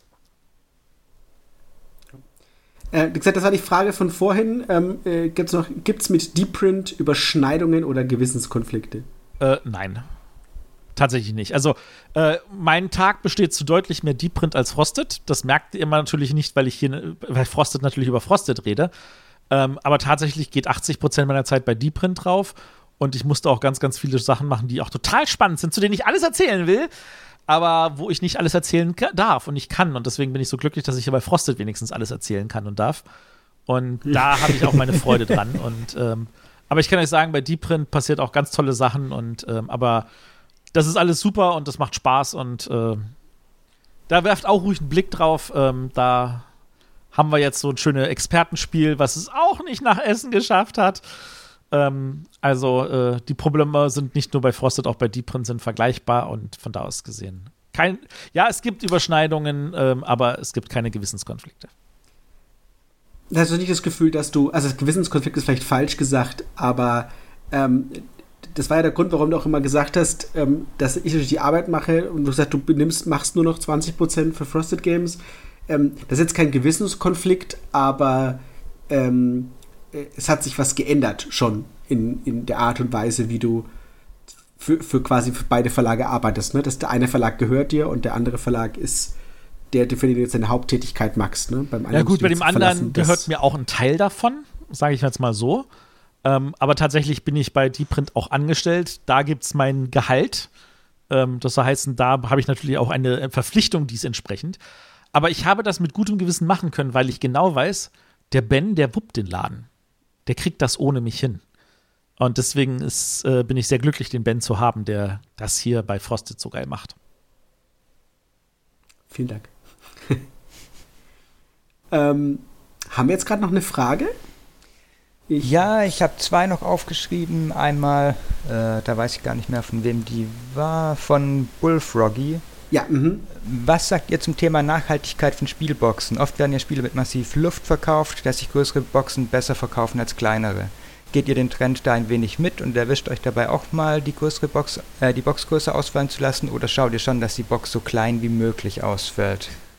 Also ich habe noch für keinen Verlag gearbeitet, der eine größere Box verkauft, weil sie sich besser verkauft als eine kleine Box. Wenn man eine größere Box macht, ist, weil der Preispunkt der Box so groß ist. Also ähm, das ist rein psychologisch. Ähm, wenn das Spiel 49,99 kosten muss, dann muss das in einer 49,99 großen Schachtel sein. Hört sich das bescheuert an, ne? Aber ähm, wenn ich quasi eine Mini, stell mal vor, ihr habt eine Schachtel von der Größe von Sprolopolis, aber die kostet 49,99. Da kämt ihr euch geflissentlich verarscht vor. Ähm, das könnte aber sein, weil vielleicht haben wir da 50 Illustrat 50 Illustrat äh, 50 äh, Karten drin von 50 unterschiedlichen ähm, äh, Illustratoren, die alle einen Haufen Geld für ihre Illustrationen haben wollten und dann kostet es halt einfach so viel. Könnte ich jetzt sagen, okay, vielleicht ne, macht das keinen Sinn und dann würde man jetzt überlegen als Verlag, wie kann ich das verkaufen? Dann machst du vielleicht doch eine größere Box und dann magst du vielleicht noch einen Spielplan dazu, obwohl es eigentlich keinen braucht. Und dann magst du vielleicht noch einen Deluxe-Pöppel mit dazu. Also dann wird das Spiel zwar wieder etwas teurer, aber in der Relation kannst du dann was an den Kunden verkaufen, das Sinn ergibt und nicht so was Absurdes wie Spolopolis große Schachtel und dann steht da 49,99 drauf. Also, ähm, um, andererseits. Um mal konkretes ja, Beispiel an Spolopolis zu nehmen. Wir hatten natürlich tatsächlich überlegt, ähm, also zwei Sachen. Erstens machen wir die Schachtel so klein wie die Karten, also dass die Schachtel noch mal kleiner ist. dann hätten wir ein neues Werkzeug mhm. kaufen müssen und das wäre in der Produktion trotzdem nicht billiger gewesen. Wir hätten also dasselbe bezahlt wie die Schachtel, die wir jetzt haben, zum Teil sogar mehr. Oder Option Nummer zwei ist, wir machen die Karten größer, damit die Schachtel auch wertiger wirkt. Und da hatten wir dann das Problem, dass die Grafiken nicht sich so weit vergrößern ließen, ohne dass die scheiße ausschauen oder pixelig. Das heißt, ja. da, manchmal machst du Sachen, die einfach, weil sie auch bezahlbar sind. Und dazu zählt, und da bin ich ein großer Fan von, Standardschachteln. Wir machen eine FK1, wir machen so eine. Standardschachtel, in der haben wir ein Cooper Island, in der haben wir ein siderisches Confluence, in der haben wir ein Eons End. Die Eons End Schachtel ist ja größer als die englische. Nicht, weil wir gesagt haben, so, oh, wir brauchen da noch mehr Luft drin, sondern weil das eine Standardschachtel ist. Und wenn wir eine kleinere genommen hätten, nämlich so groß wie die Originalschachtel, dann wäre das teurer gewesen. Habt ihr Lust, mehr dafür zu bezahlen, dass die Schachtel ein bisschen kleiner ist? Das macht keinen Sinn. Das soll heißen, Standardschachteln sind das, womit wir arbeiten. Und deswegen ist dann auch Buttonschein der A13 und ein Eons End in der FK1. Beziehungsweise in diesem Fall der dicken es FK1. Ist, ich meine, es ist ja nicht so, dass, es, dass man tatsächlich Luft kauft und dass das jetzt irgendwie weniger nachhaltig wäre oder Verpackungsverschwendung oder so ist. Ne? Also, äh, ich glaube, ich, ich, kann, ich kann sagen, Splendor ist so ein Fall. Ne? Ähm, wo Leute sagen, da wird eine riesengroße Schachtel verkauft für ganz wenig Inhalt. Wenn ich das Inlay raus und die Viecher und die, einfach nur die Karten und die Chips drauf mache, dann quasi brauche ich, ach, weiß ich nicht, ein Zwanzigstel des Platzes oder so. Ja, aber. Aber das ist wieder so ein typisches Preisproblem. Ne? Die Chips kosten Geld. Ja. Und dann muss das Spiel halt, wie gesagt, ein gewisses Geld kosten. Und äh, dann kann ich das nicht in eine kleine Schachtel machen und sagen, bitte bezahlt jetzt 34 Euro. Und das ist also halt ein Grund, warum man sowas macht. Und ähm, ich würde jetzt noch mal kurz ausholen und erklären, weil, weil ich das schon so oft erklärt habe, das ist das berühmte Seehofer-Prinzip. Benannt nach unserem Politiker aus Bayern, dem Horst Seehofer.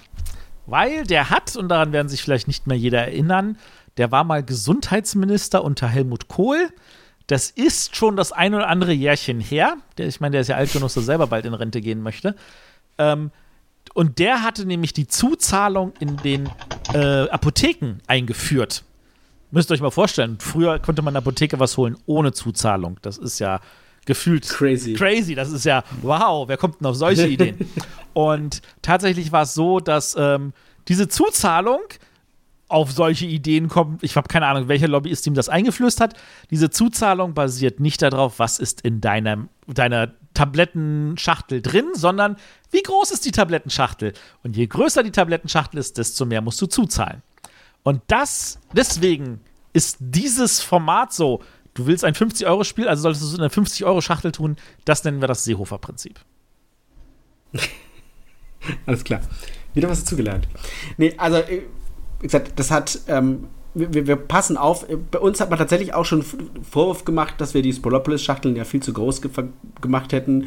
Wir würden da auch Luft verkaufen. Ähm, und äh, das, ne, es war eine Frage nicht der Luftverkaufung, sondern der Frage der Nachhaltigkeit. Und es ist so deutlich nachhaltiger, weil wir nicht äh, irgendwelche Spezialanfertigungen machen oder dann kommen zu absurde Sachen wie hättet ihr das in dieser Plastikschachtel ähm, verkauft, wäre das nachhaltiger, wo wir dann nur noch den Kopf schütteln müssen.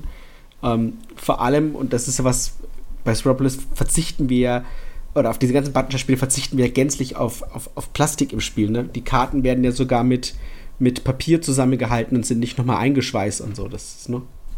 das sind ja alles nochmal so extra Komponenten.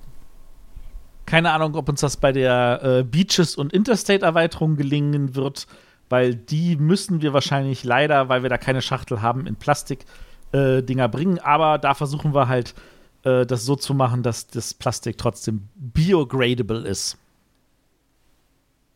Genau, das wäre wichtig. Gut. Haben wir noch eine Frage? Ähm, ich habe hier, glaube ich, keine mehr. Ähm, achso, Björn hat gefragt, ob es zum Abschluss noch einen Reveal für die Messe gibt, was bisher noch nicht bekannt ist. Ich glaube, da haben wir jetzt schon ein paar Sachen gesagt vorhin. Ja. Ähm, was anderes können wir da auch gar nicht groß revealen, glaube ich, im Moment. Also es wird jetzt nicht noch irgendein ähm, geheimes Spiel oder ja. so bekannt gegeben, keine Sorge. Nee. vielleicht seht ihr was auf der Messe, wenn ihr anwesend seid, was wir noch nicht so offiziell groß angekündigt haben, aber ähm, ja. Mh, hm, ja. Doch, das hattest du doch beim Björn im Podcast schon erwähnt. Habe ich das schon? Bilde mir ein, dass du es dort erwähnt hattest. ich habe mir es zumindest angehört. Du also, warst beim also, Björn und ich habe es mir angehört. Sehr gut. ja, also wie gesagt, ich ähm, gucken wir mal, ob wir vielleicht irgendwas äh, Top Secrets noch dabei haben, aber ich glaube nicht. Aber wir bekommen coole Sachen zugeschickt. Ich hoffe, du bekommst die vor allem bald, denn mir wurde gesagt, das Zeug ist unterwegs zu dir, Matthias. Also, okay. Insofern. Ja. Muss, mir auch. Muss ich mir Sorgen machen? Matthias. Natürlich immer. Immer. Schauen wir mal. Okay. ja, äh, ich würde mal sagen, das war's. Ich denke auch, wir ähm, haben es geschafft. Das, die Sendung war heute äh, gefühlt doppelt so lang, wie sie hätte sein sollen.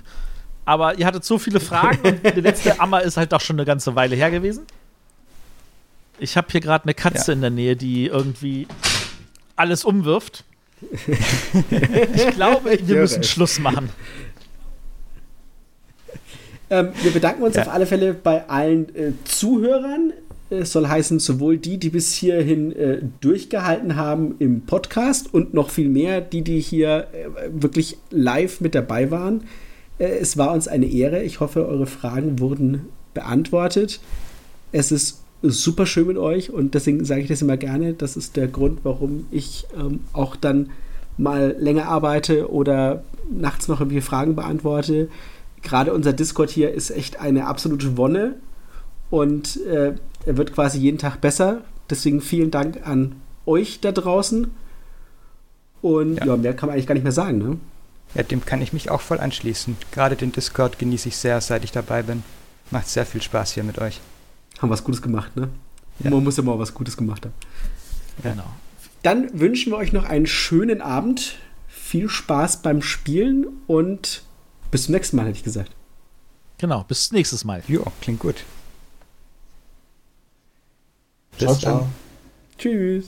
Ciao.